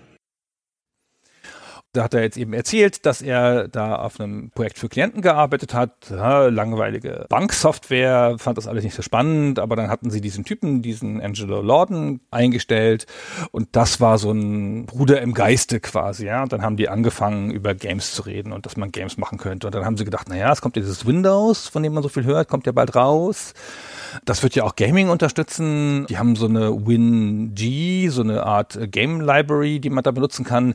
Das ist jetzt voll gut, da steigen wir jetzt voll ein. Wir sind jetzt mit die Ersten, die das unterstützen. Jetzt gehen wir da rein, weil wenn Microsoft ins Gaming geht, das kann ja nicht fehlschlagen. Ja, das ist auch deswegen relevant, weil bis zu Windows 95 ist ja DOS eigentlich das Betriebssystem auf den PCs und bei DOS muss man, um die ganze Hardware zu unterstützen, müssen immer separate Treiber geladen werden. Wir erinnern uns an die Zeit der VESA-Grafikkarten oder der Soundkarten oder für jede Maus muss das dann einen eigenen Treiber laden und so. Und der Goodman sieht da 1995 den Wendepunkt kommen. Da ist Windows 95 dann angekündigt. Da sieht er, die DOS-Ära wird enden. Das wird jetzt alles vereinheitlicht. Microsoft ist dahinter. Damit wird sich der PC-Markt verändern und er glaubt, da gute Einstiegschancen zu haben. Das ist gar nicht schlecht analysiert. Und deswegen gründet er eben dieses interne Spieleteam bei der Ensemble Corporation. Das nennt er schon Ensemble Studios. Es ist aber im Jahr 1995 noch keine eigenständige Firma. Das wird sie erst knapp ein Jahr später im Februar 1996. Da gründet er dann als Firma die Ensemble Studios zusammen mit John Book Scott, das ist einer seiner Schulfreunde, der auch schon die Ensemble Corporation mitgegründet hat, und mit seinem älteren Bruder zusammen. Der heißt Rick Goodman. Und dass das so eine Weile dauert, bis er tatsächlich das als Firma gründet, das hat zwei Gründe, nämlich zum einen finanzielle, da kommen wir gleich nochmal dazu, aber zum anderen müssen Tony Goodman und seine Mitstreiter, also der Angelo Lordon und der Rick, jetzt erstmal eine wichtige Frage klären, wenn wir denn Spiele machen wollen, so dringend, was für ein Spiel soll es denn eigentlich werden? Das ist ein bisschen lustig, dass sie schon sehr genau wissen, dass sie Spiele machen wollen, aber noch gar nicht wissen, was für eins. Aber sie sind ja Programmierer. Ich meine, was kostet die Welt? Dann programmieren sie erstmal drauf los. Angelo and I just started reading books and started programming things. I think one of the first things we made was like a little tank game where we would uh, drive around as a tank. It was kind of a sprite based game and blow things up. Everybody in our office thought we were kind of crazy. It's like, what are they working on over there? It's not billable hours. Yeah, so. Sie haben jetzt einfach Bücher gelesen, wie man sich damals bestimmte Sachen beigebracht hat, haben angefangen zu programmieren. Eine der ersten Sachen, die sie gemacht haben, war ein kleines Panzerspiel, wo man so rumfährt, ne, Sprite-Panzer und Sachen hochjagt. Und das tun sie ja mitten in dieser IT-Firma, die halt für Kunden arbeitet. Ja, und alle um sie herum denken, sag mal, spinnen die hier? Was machen die da? Kann man das abrechnen gegenüber Kunden? Sind das billable hours, also abrechenbare Stunden? Ah, Wahnsinn. Aber Mai ist halt Tony Goodman, ist halt der Besitzer, ja. Wird ihm schon keiner was sagen. Er leitet aber daraus ab, aus dieser ersten Entwicklung, dass sie Hilfe brauchen. Dann holt er drei weitere Leute an Bord. Du hast schon gesagt, seinen Bruder, mit dem er dann später diese Studios gründet. Der ist studierter Buchhalter und arbeitet als Programmierer. Dann einen Grafiker, den müssen sie von außen holen. Da haben sie niemanden bei sich. Sie schreiben eine Stelle aus. Da meldet sich jemand namens Brad Crow und der wird dann angeheuert. Und dann brauchen sie noch jemanden, der so ein Spiel machen kann der Ahnung vom Spieldesign hat. Und in ihrer Schulzeit in Virginia haben Tony und Rick mal so einen Brettspielclub besucht öfter und der war an der Uni ihres Vaters, ja, sie hat überhaupt viel Kontakt mit dieser Uni und da haben sie einen jungen Studenten getroffen, der dort Spiele leitete und dessen Name ist Trommelwirbel Bruce Shelley. Und Bruce Shelley kennen natürlich Hörer von Stay Forever schon eine ganze Weile. Der hat nach dem Studium bei Avalon Hill gearbeitet, der Brettspielfirma, und dann bei Microprose. Und bei Microprose war er bekanntermaßen die rechte Hand vom großen Sid Meier und hat mit dem zusammen ja Railroad Tycoon und auch Civilization entwickelt. Und der war bis 1992 bei Microprose. Dann ist seine Frau, eine erfolgreiche Managerin bei einer Bank, nach Chicago gegangen. Und dann ist er ihr hinterhergegangen, hat da seine Stelle aufgegeben und musste dann ein paar Jahre mehr schlecht als recht als Autor von Lösungsbüchern leben. Und 95 erinnert sich der Goodman an diesen Spieleclub, an Bruce Shelley, wie absurd, fällt ihm wieder ein. Da kannte ich mal jemanden, der hat ein Brettspiel-Dings geleitet der kann das bestimmt.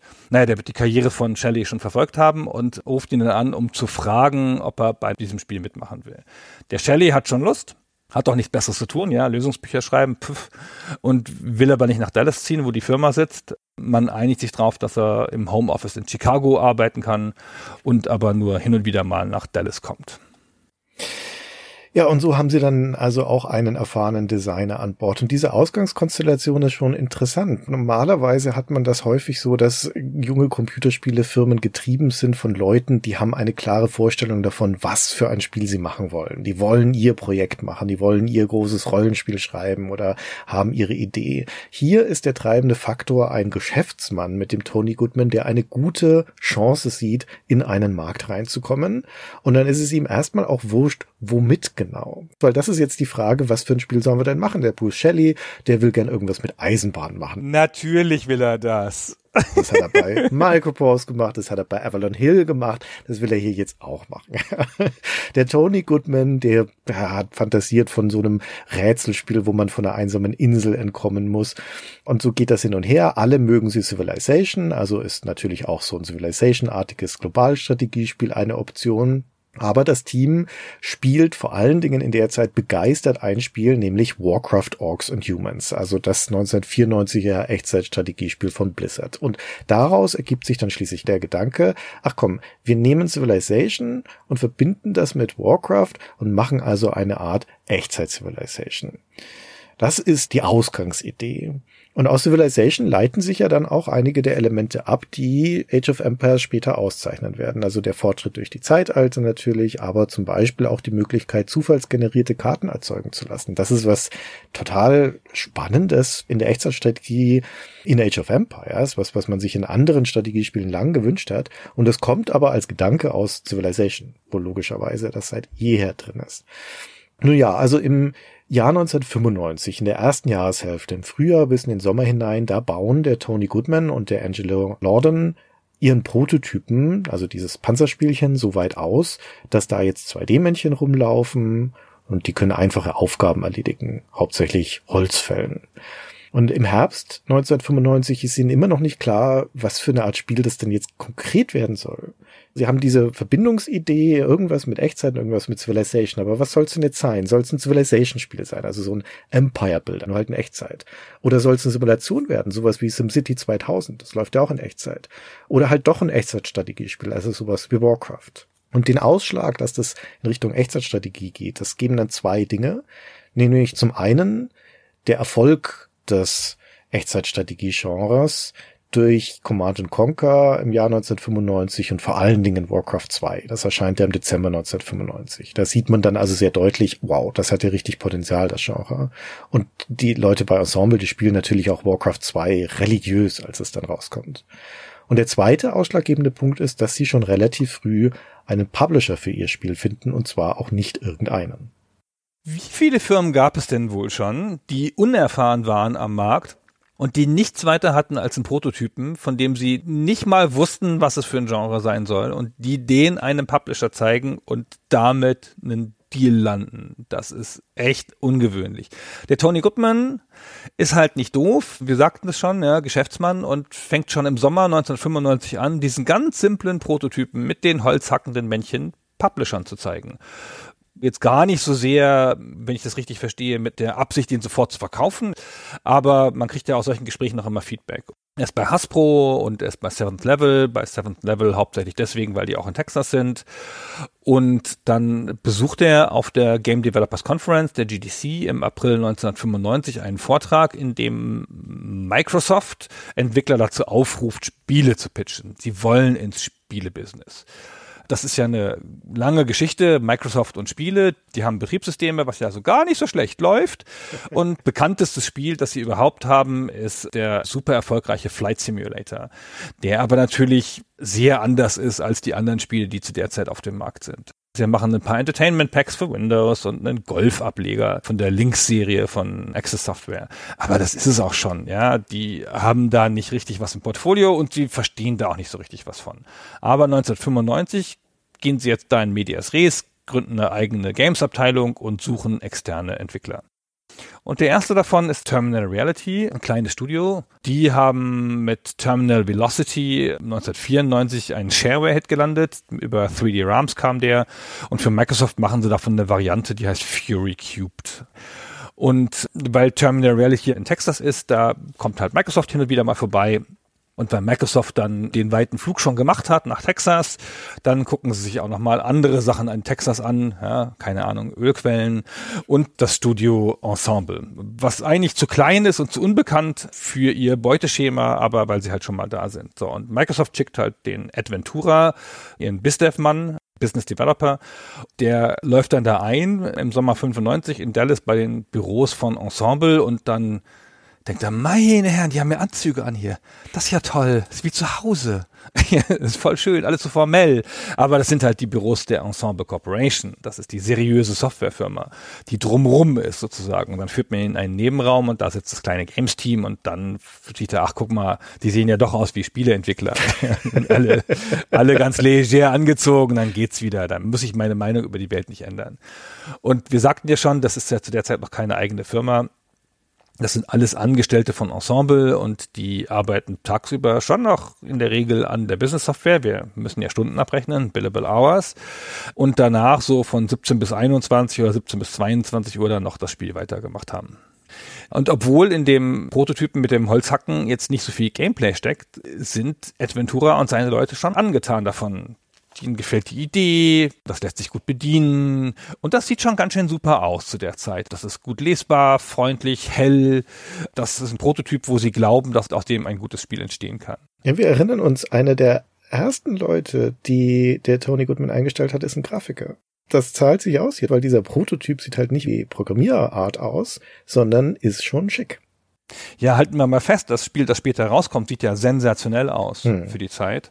Und das ist hier schon erkennbar für Leute vom Fach. Ja, und so werden sie sich dann auch handelseinig. Das ist so ein bisschen ein Match made in heaven. Ensemble braucht einen starken Partner. Die sind ja völlig unbeschriebenes Blatt, völlig neu im Markt. Die brauchen jemanden, der die Vertriebs- und Marketing-Power hat, wie Microsoft. Und Microsoft umgekehrt braucht ein vielversprechendes Spiel fürs Portfolio. Und der Tony Goodman, der wird später, dann viele Jahre später in Interviews einiges Gewese drum machen, wie hart Vertragsverhandlungen mit Microsoft seien und wie klug man dabei agieren müsse und sowas. Und also es spielt ihm auf jeden Fall in die Karten, dass seine Ensemble-Studios eben keinen finanziellen Leidensdruck haben, weil sie noch keine eigene Firma sind zu diesem Zeitpunkt. Die gehören noch zu dieser super erfolgreichen Ensemble Corporation. Das heißt, die verursachen nominell überhaupt keine Kosten. Die Mitarbeiter, die Räume, Hardware, es läuft alles auf diese millionenschwere Ensemble Corporation. Und deswegen kann er sich also auch ein bisschen Zeit lassen in der Vertragsverhandlungen und da lässig reingehen. Und er gründet dann eben die Ensemble Studios auch erst dann als eigene Firma Anfang 96, als der Vertrag mit Microsoft zu seiner Zufriedenheit unter Dach und Fach ist. Die Ensemble Studios, die bleiben in ihren ersten Jahren aber trotzdem in den Geschäftsräumen der Corporation. Das spart also schon mal die Miete. Dann reden wir jetzt ein bisschen über den, den Prototypen, den die da gebaut haben. Der hat nämlich bereits einen Arbeitstitel, Dawn of Men, Menschendämmerung. Und in Anlehnung an Civilization ist, das erkennt man schon aus dem Titel, der ursprüngliche Plan, in der Frühzeit der Menschheitsgeschichte anzufangen. Bruce Shelley hat da eine relativ pure Vision. Er stellt sich Karten vor, die am Anfang mit Eis überzogen sind, die Eiszeit symbolisierend. Und dann schmilzt das im Spielverlauf langsam ab und gibt neues Land und neue Ressourcen frei. Schöne Idee eigentlich. Gefällt mir. Das ist echt eine schöne Idee. Ist ein bisschen kompliziert vielleicht, aber Mai, ja, ist schon eine schöne Idee. Sähe bestimmt auch super aus, wenn man das hinkriegt. Die Goodmans und Shelley wählen das historische Szenario aber nicht nur, um eine Nähe zu Civilization herzustellen oder weil sie das gerne mögen, sondern auch klar und bewusst als Abgrenzung zu Command Conquer, ein Sci-Fi-Spiel und Warcraft, ein Fantasy-Spiel. Das sind trotz der ganzen anderen Spiele, die zu der Zeit auf den Markt kommen, die Platzhirsche und es ist logisch, sich zwischen die zu positionieren und nicht gegen eins von beiden direkt vorzugehen. Und das ist eine clevere Entscheidung als das Spiel dann zwei Jahre später auf den Markt kommt, haben wir schon gesagt, ist die Echtzeitstrategie Schwemme. Ein junger Redakteur bei einer großen deutschen Zeitschrift hat einmal geschrieben, es wird echt Zeit, dass die Echtzeitschwemme endet. Oh, wer könnte das gewesen sein? Ah, das muss ein brillanter junger Mann gewesen sein. Tatsächlich, man spricht ja von der Echtzeitschwemme und alle Konkurrenten links und rechts sind Sci-Fi oder Fantasy-Spiele. Und Age ist mit einem ehrlich gesagt wahnsinnig unoriginellen Setting, nämlich oh, Menschheitsgeschichte, Historie, puh, ja, haben wir im Wargame total oft gesehen schon, im rundenbasierten Wargaming, aber unter den Echtzeitstrategiespielen ist es originell, es ist fast das Einzige, das es macht. Wahnsinnig clevere Entscheidung. Mhm. Historische Szenarien haben ja auch bestimmte Vorteile der Lesbarkeit, sprechen in der Tendenz eine breitere Bevölkerung an, weil Leute einfach mehr Erfahrung mit geschichtlichen Themen haben als mit Orks in der Regel. Hat man in der Schule schon mal gehört und so. Genau, hat man in der Schule gehört, hat vielleicht schon mal ein Buch gelesen oder sonst irgendwas. Und das ist schon eine sehr gute Entscheidung und passt auch einfach gut zu diesem Team, das ja auch so ein bisschen steif ist und aus dieser IT-Szene kommt und zu diesem tendenziell minimal steifen Publisher, der sich bestimmt auch kein freakiges Gewaltszenario ans Bein binden wollte.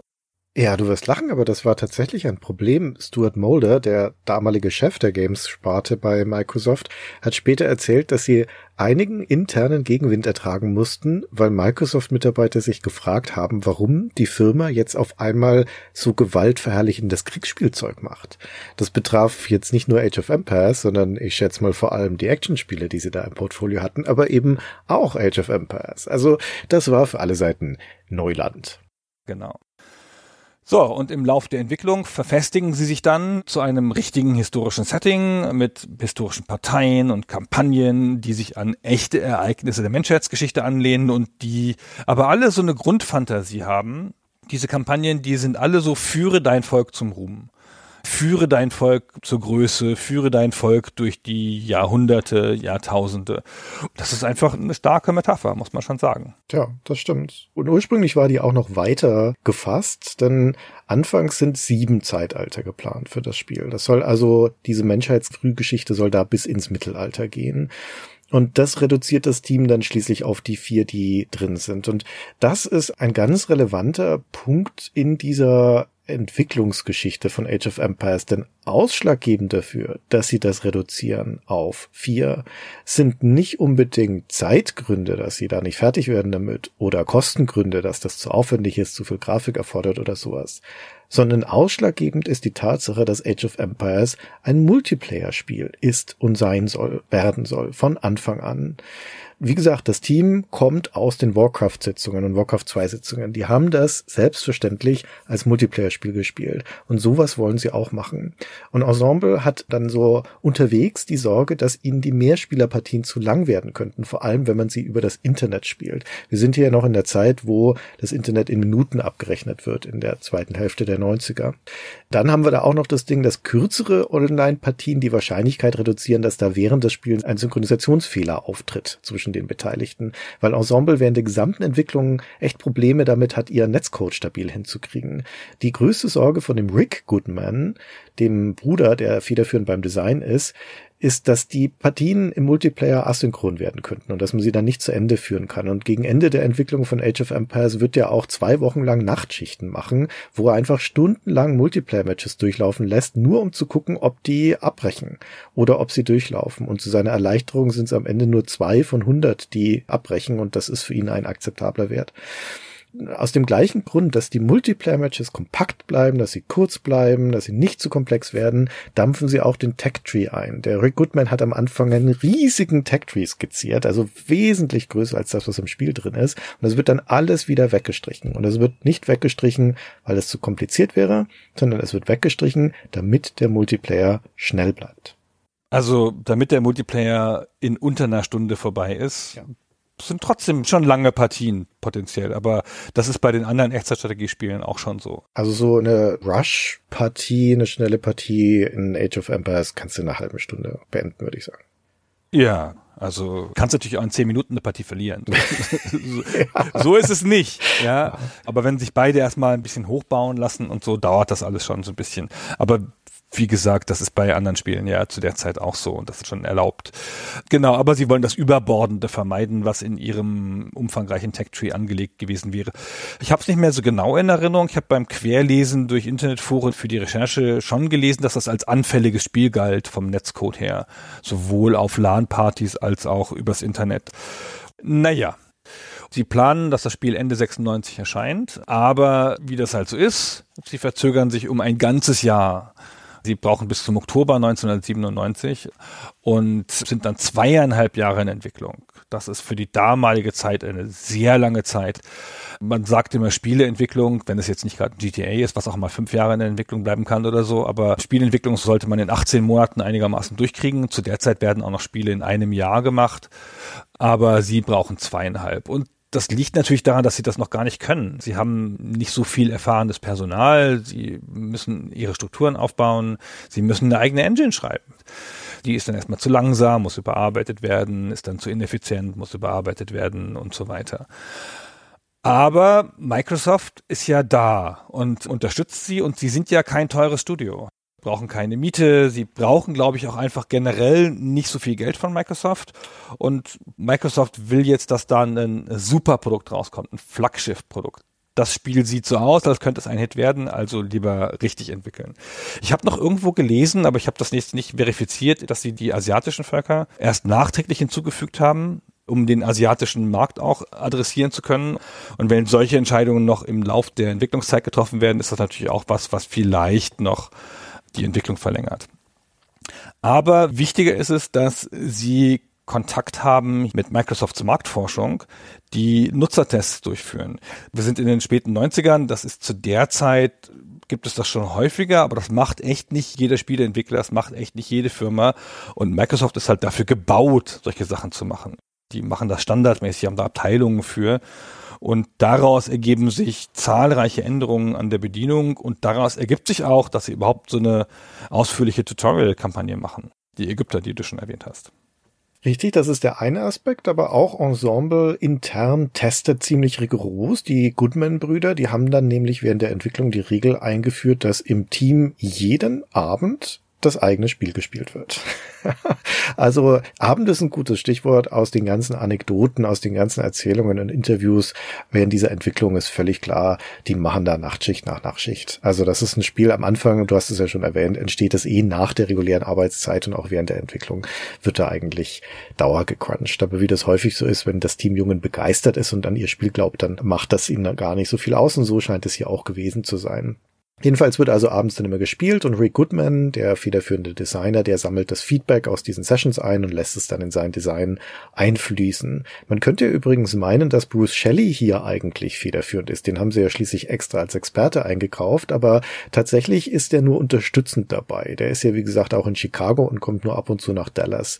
Wer hier die Zügel in der Hand hält bei der Entwicklung, das ist Rick Goodman, der ältere Bruder von Tony Goodman. Der hat zwar keine Erfahrung im Spieldesign, aber der ist ein begeisterter Spieler und der erweist sich als, ich sag mal, als talentierter Laie. Und du sagtest vorhin, der ist ja Buchhalter. Der hat auch schon so ein sehr strukturiertes Naturell, würde ich sagen. Ja, der ist ein ganz guter Planer und Analyst. Und bei dem liegt das. Und sein Bruder Toni, der das Ganze ja angestoßen hat, der kümmert sich um ja, das Management, die Produktion und anfangs interessanterweise auch um die Grafik. Der ist Art Director, also der gibt so die grafischen Weichenstellungen vor. Also diese internen Spiele, die sie da machen jeden Abend, das sind selbstverständlich auch wieder alles Multiplayer-Partien. Age of Empires, das kann man nicht genug betonen, das ist in seiner DNA ein Multiplayer-Spiel. Das ist entstanden aus diesen Warcraft-Matches, das ist gereift durch die täglichen internen Matches, das ist um die Multiplayer-Erfahrung herum designt. Und auch so wichtige Designentscheidungen wie zum Beispiel der Bau von Weltwundern, das ergibt sich aus dem Multiplayer. In diesem Fall war der Gedanke, okay, wie können wir denn in Multiplayer-Matches auch den eher defensiven Spielern ermöglichen, eine Partie zu gewinnen. Ach, wir könnten ja machen, dass man einen Weltmunter bauen kann und wenn man das als erster Spieler baut und lang genug hält, dann kann man die Partie auch so gewinnen. Also es ist eine alternative Siegbedingung für den Multiplayer. Das Spiel heißt übrigens die ganze Zeit Tribes. Also Dawn of Men am Anfang und dann halt Tribes, auch ein ganz logischer Name. Und erst 1997 einigen sie sich dann auf Age of Empires. Das ist dann der Name, unter dem es im Oktober 1997 auf den Markt kommt. Und ich habe es schon kurz gesagt, eine GameStar-Ausgabe vorher erscheinen Dark Rain und Total Annihilation, beides große Spiele, die auch super Wertungen kriegen. Mit denen konkurriert es unmittelbar im Weihnachtsgeschäft. Das ist nicht die leichteste Marktsituation. Aber immerhin ist gerade kein frisches Command Conquer und kein frisches Warcraft auf dem Markt.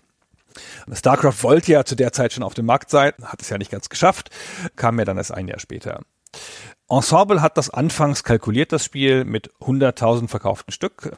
Das ist jetzt keine so besonders beeindruckende Zahl, auch für den PC-Markt zu der Zeit nicht. Durch die lange Entwicklungszeit hat das Spiel aber dann so viel Geld gekostet, dass Microsoft sagt, nee, davon müssen wir jetzt 430.000 Stück verkaufen, also auf die gesamte Laufzeit als Produkt mit Rabatten und allem Kram. Und dann gehen sie ins Weihnachtsgeschäft und Sieg und Niederlage liegen eng beieinander. Sie verkaufen bis Ende 97 im Weihnachtsgeschäft nur 178.000 Exemplare, aber sie schlagen die beiden direkten Konkurrenten Total Annihilation und Dark Rain, machen 8 Millionen Dollar Umsatz und sind hier eindeutig in diesem Jahr die Nummer eins so gehen sie ins nächste Jahr und dann verkauft sich das Spiel einfach weiter gut. 98, 99, sie machen dann ein Add-on, das heißt der Aufstieg Roms, das echt ganz schön viele Sachen repariert, die in dem Spiel bis dato nicht so super waren, namentliches Einheitenlimit. Und dann kommen sie insgesamt bis Ende 99 auf drei Millionen verkaufte Exemplare das ist ein Mega-Hit. Also für den PC-Markt ein Mega-Hit, ein Jenseits-Hit. Gibt es zu der Zeit selten Spiele auf dem PC, die das schaffen. Und damit haben sie es dann geschafft. Jetzt sind sie die dritte große Serie, der dritte große Hersteller von Echtzeitstrategiespielen neben Westwood mit Command Conquer und Blizzard mit Warcraft. Und dann geht's los, ja. Nachfolger natürlich. Age of Empires 2, das das Spielprinzip nochmal deutlich verbessert. Age of Empires 3, das das nicht tut. Age of Mythology, ein Fantasy-Ableger. Age of Empires Online, Age of Empires 4 später, aber das ist eine andere Geschichte, die wir in mindestens einem, vielleicht mehreren anderen Podcasts erzählen werden. Sehr gut. Okay, also das ist die Entwicklungs-, die Entstehungsgeschichte. Und jetzt kommen wir nochmal zurück zum Spiel und gucken uns nochmal genauer an, was das Spiel gut macht und was es vielleicht auch nicht so gut macht und ob wir das irgendwie besser verstehen können. Wir haben ja schon hergeleitet über die Entstehungsgeschichte, dass das sich ursprünglich nicht aus einer wirklich zentralen Leitidee speist, sondern so organisch wächst um diesen Gedanken irgendwie Civilization und irgendwie Echtzeitstrategie rum. Und dieses Widerstreiten zwischen diesen beiden Samen, bin ich jetzt ein Globalstrategiespieler, also habe ich eine starke Aufbaukomponente oder bin ich ein Echtzeitstrategiespieler, also habe ich eine starke Kampfkomponente, das merkt man dem Spiel schon an und dazu kommt dann auch noch dieser Gedanke, das historisch einzubetten. Diese historische Rahmung, die ist natürlich eigentlich ein Feigenblatt. Ja, das Spiel macht lauter notwendige Verkürzungen und Vereinfachungen. Die Einheiten sehen für alle Fraktionen gleich aus. Die Karten sehen auch überall gleich aus, egal ob man jetzt in Fernen Osten ist oder in Mitteleuropa oder in Nahost. Es gibt diese plötzlichen Zivilisationssprünge, über die wir vorhin schon gescherzt haben. Es gibt keinerlei ziviles Leben, keine Einwohner, Handwerker, Familien. Es gibt nur Militär und Produktion und so weiter. Aber das ist alles nicht schlimm. Natürlich muss so ein Spiel solche Vereinfachungen machen, aber dadurch, dass das Spiel ja gleichzeitig auch irgendwie so eine Art historische Authentizität vorgaukelt, kann sich das ein bisschen mehr reiben als bei anderen Spielen. Zumal das Spiel auch versucht, aus diesem historischen Bezug Spielmechaniken herzuleiten. Nicht nur in der Art und Weise, wie es sich präsentiert, wie es aussieht und sowas, sondern schon auch in der Art und Weise, wie es funktioniert. Und das ist manchmal schon ein bisschen seltsam. Also es gibt zum Beispiel Zeitverlauf in dem Spiel und das wird etwas ungelenk in Jahrhunderte umgedeutet. Also wenn du ein Weltwunder baust zum Beispiel, dann hast du 2000 Jahre Zeit, in denen du das halten musst. Und da darf es nicht zerstört werden in diesen 2000 Jahren und dann gewinnst du die Partie. Zum Beispiel muss man in der achten Mission der Griechenkampagne, die heißt auch das Weltwunder, muss man das Weltwunder zerstören, die die Gegner bauen. Diese Kampagne beginnt im Jahr 391 vor Christus, sagt der Beschreibungstext. Das erste Weltwunder wird gebaut 2000 Jahre habe ich, um es zu zerstören. Dann gelingt mir das kurz vor Ablauf der Zeit. Da bauen aber dann schon die andere Fraktion ihr Weltwunder und dann haben die auch nochmal 2000 Jahre Zeit. Dann gelingt mir das auch wieder, das zu zerstören. Ja, und dann brauche ich also nominell so ungefähr 3500 Jahre, um diese Weltwunder zu zerstören. Das heißt, meine Griechen sind dann im Jahr 3168. Ja, das ist natürlich Schwachsinn, das macht keinen Sinn. Das Spiel zeigt auch keine Jahreszahl an oder sowas, aber es versucht so ungelenkt, das irgendwie da einzubetten in dieses historische System. Ein besseres Beispiel ist vielleicht der Seehandel. Es gibt ja diese Mechanik, dass du in den Häfen auch Handelsschiffe bauen kannst und mit denen kannst du dann Ressourcen tauschen mit anderen Fraktionen auf der Karte, indem du sie belädst mit entweder Nahrung, Stein oder Holz und dann fahren die und ihnen einen Zielhafen zuweist von einer anderen Fraktion und dann fahren die da automatisch hin und her und tauschen diese Ware gegen Gold. Und da musst du dich auch nicht weiter drum kümmern, das machen die automatisch. Das finde ich eine ganz ungelenke Mechanik, die ist sehr intransparent, die läuft eben so nebenbei, die erzwingt keine großen taktischen Entscheidungen, du musst nur diese Ressourcen auswählen und dann lässt es laufen, ohne weiter drauf zu achten. Das macht also keinen großen Sinn eigentlich und ich glaube, das ist nur deswegen Deswegen im Spiel, weil Handel in der Menschheitsgeschichte halt einfach so ein wichtiges Ding ist, dass sie sich dachten, das muss irgendwie rein in unser Spiel. Und das ist dann diese Mechanik geworden.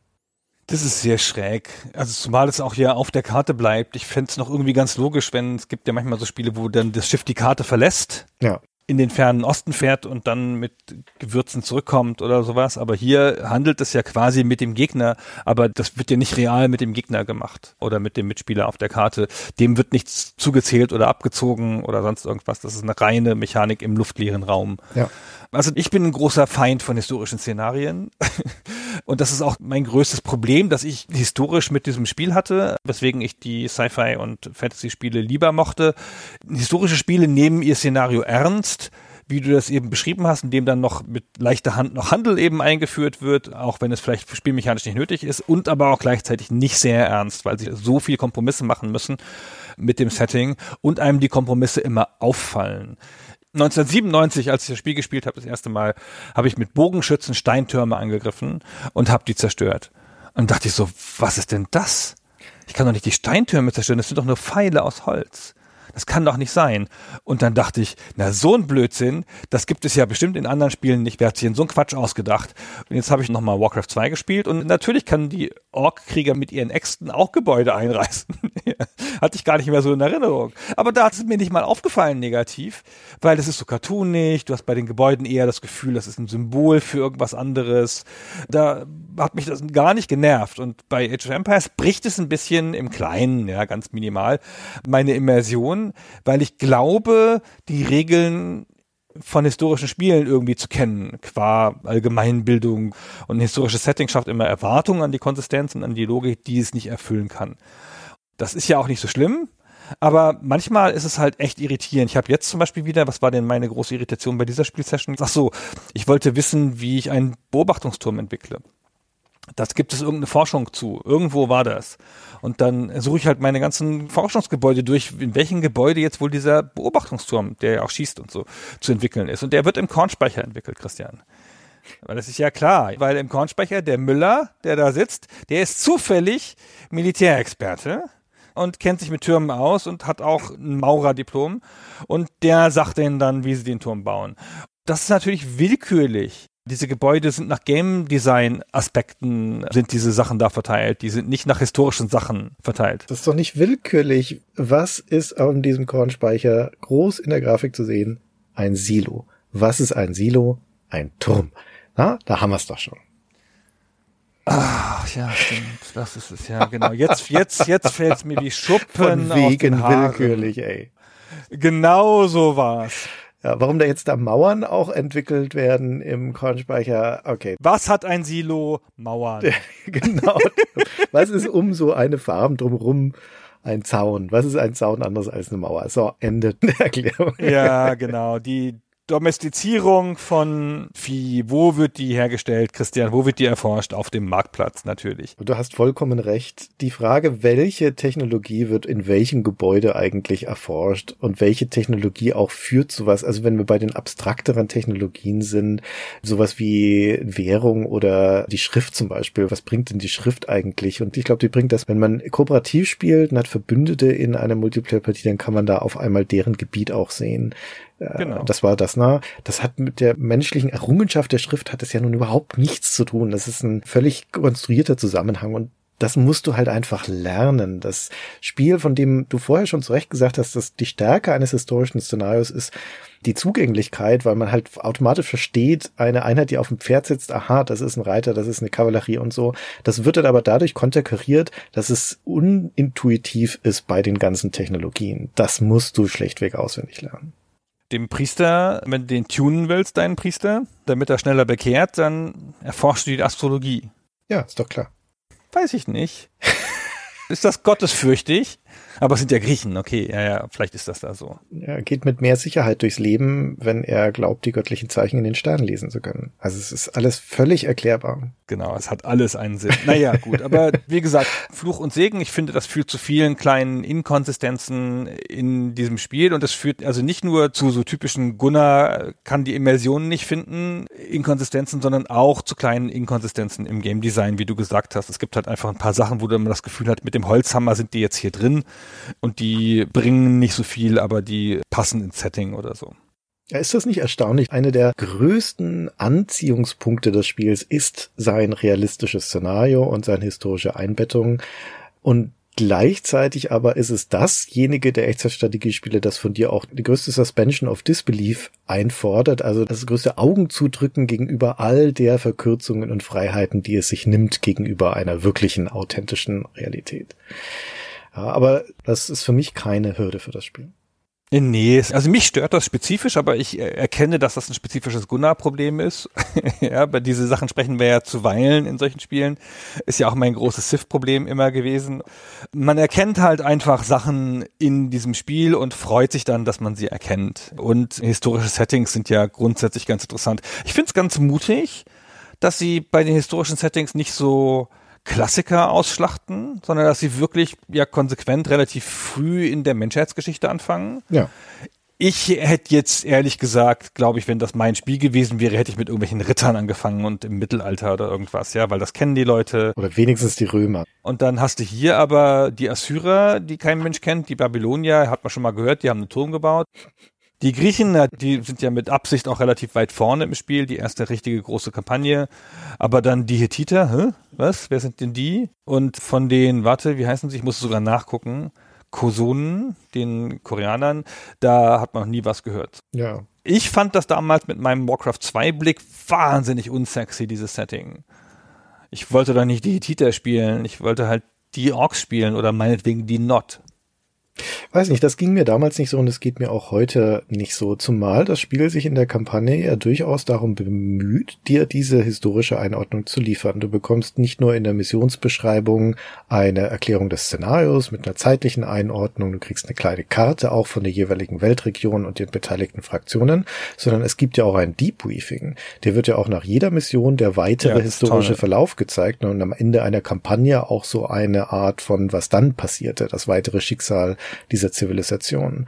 Und du kannst eigentlich kaum durch diese Kampagnen gehen, ohne nicht etwas mitzunehmen über die tatsächliche Historie der Menschheit. Und das ist ganz schick. Das ist ein so cleverer Trick, finde ich. Das reduziert nämlich deine Mitwirkung an diesen Ereignissen auf so einen Teilaspekt. Weil du weißt, es gab vorher Geschichte, die wälzt sich da lang, dann mache ich da in diesem Setup eine Schlacht und töte halt Hector, ja Mai, und dann gehen die Ereignisse weiter. Und dann wird das auf eine angenehme Art eingeordnet. Bei Civilization hast du das ja nie. Da bist du immer die ganze Geschichte, logischerweise. Ja, wenn du das Spiel durchgespielt hast, dann hast du die gesamte Geschichte der, keine Ahnung, der Deutschen oder so gespielt. Und hier ist es so, die Geschichte läuft halt in ihren großen Zügen eh, aber du bist jetzt hier der Man of the Moment für eine bestimmte Sache, also für zwölf Missionen oder irgendwas, an bestimmten Punkten und aber die große Geschichte ist irgendwie da. Und das finde ich einen hübschen Kniff. Und dann haben sie natürlich auch noch Bruce Shelley. Bruce Shelley hat ja das Handbuchschreiben gelernt bei Microprose. Und dann äh, tut er ins Handbuch auch noch größere historische Abhandlungen über diese ganzen Völker. Das heißt also, man kann wie bei Microprose Handbüchern auch einfach das Handbuch lesen und hat dann schon echt einen ganz guten Überblick über die Geschichte dieser Völker. Das ist so im englischen Handbuch. Ich habe hier ein deutsches Handbuch liegen und ich bin nicht sicher, aus welcher Version das ist. Ich habe das Spiel nicht, habe nur das Handbuch nochmal gekauft auf eBay, um das zu lesen. Und das hat nur 32 Seiten. Die werden doch nicht, Christian, die werden doch nicht das Shelley-Handbuch auf 32 Seiten runtergekürzt haben. Das habe ich jetzt nicht nachgeguckt, aber das glaube ich nicht, zumal der Packung ja auch noch ein ausklappbarer Tech-Tree beiliegt, der Ja, echt hübsch gestaltet ist, wo auch nochmal die ganzen Tastaturkürzel und die ganzen Einheitenwerte und sowas draufstehen. Das ist also wirklich schön, eine schöne Packungsbeilage. Und wie gesagt, das brauchst du aber schon auch, weil Age of Empires diese Zugänglichkeitshürde hat. Es gaukelt dir über das Design und die Darstellung vor, dass es gut verständlich ist, aber dann hat es doch einige Komplexität, auch mehr Komplexität als andere Echtzeitstrategiespiele in gerade diesem Tech-Tree, der ja nur ein Teilaspekt des Spiels ist, weil es da hauptsächlich wieder um Upgrades geht von Einheiten und weil die Endstadien, die du erreichen kannst mit den verschiedenen Supereinheiten, da doch relativ breit gefächert sind, vielleicht auch breiter als in anderen Echtzeitstrategiespielen. Ja, und weil natürlich die Völker nicht lesbar sind. Ja. Also wir haben das vorhin so ein bisschen gelobt, dass diese Völker mit dem gleichen Grafikset und dem gleichen Tech-Tree sehr unterschiedliche Schwerpunkte erzeugen, aber du siehst ihnen diese Schwerpunkte nicht an. Ganz genau, ja.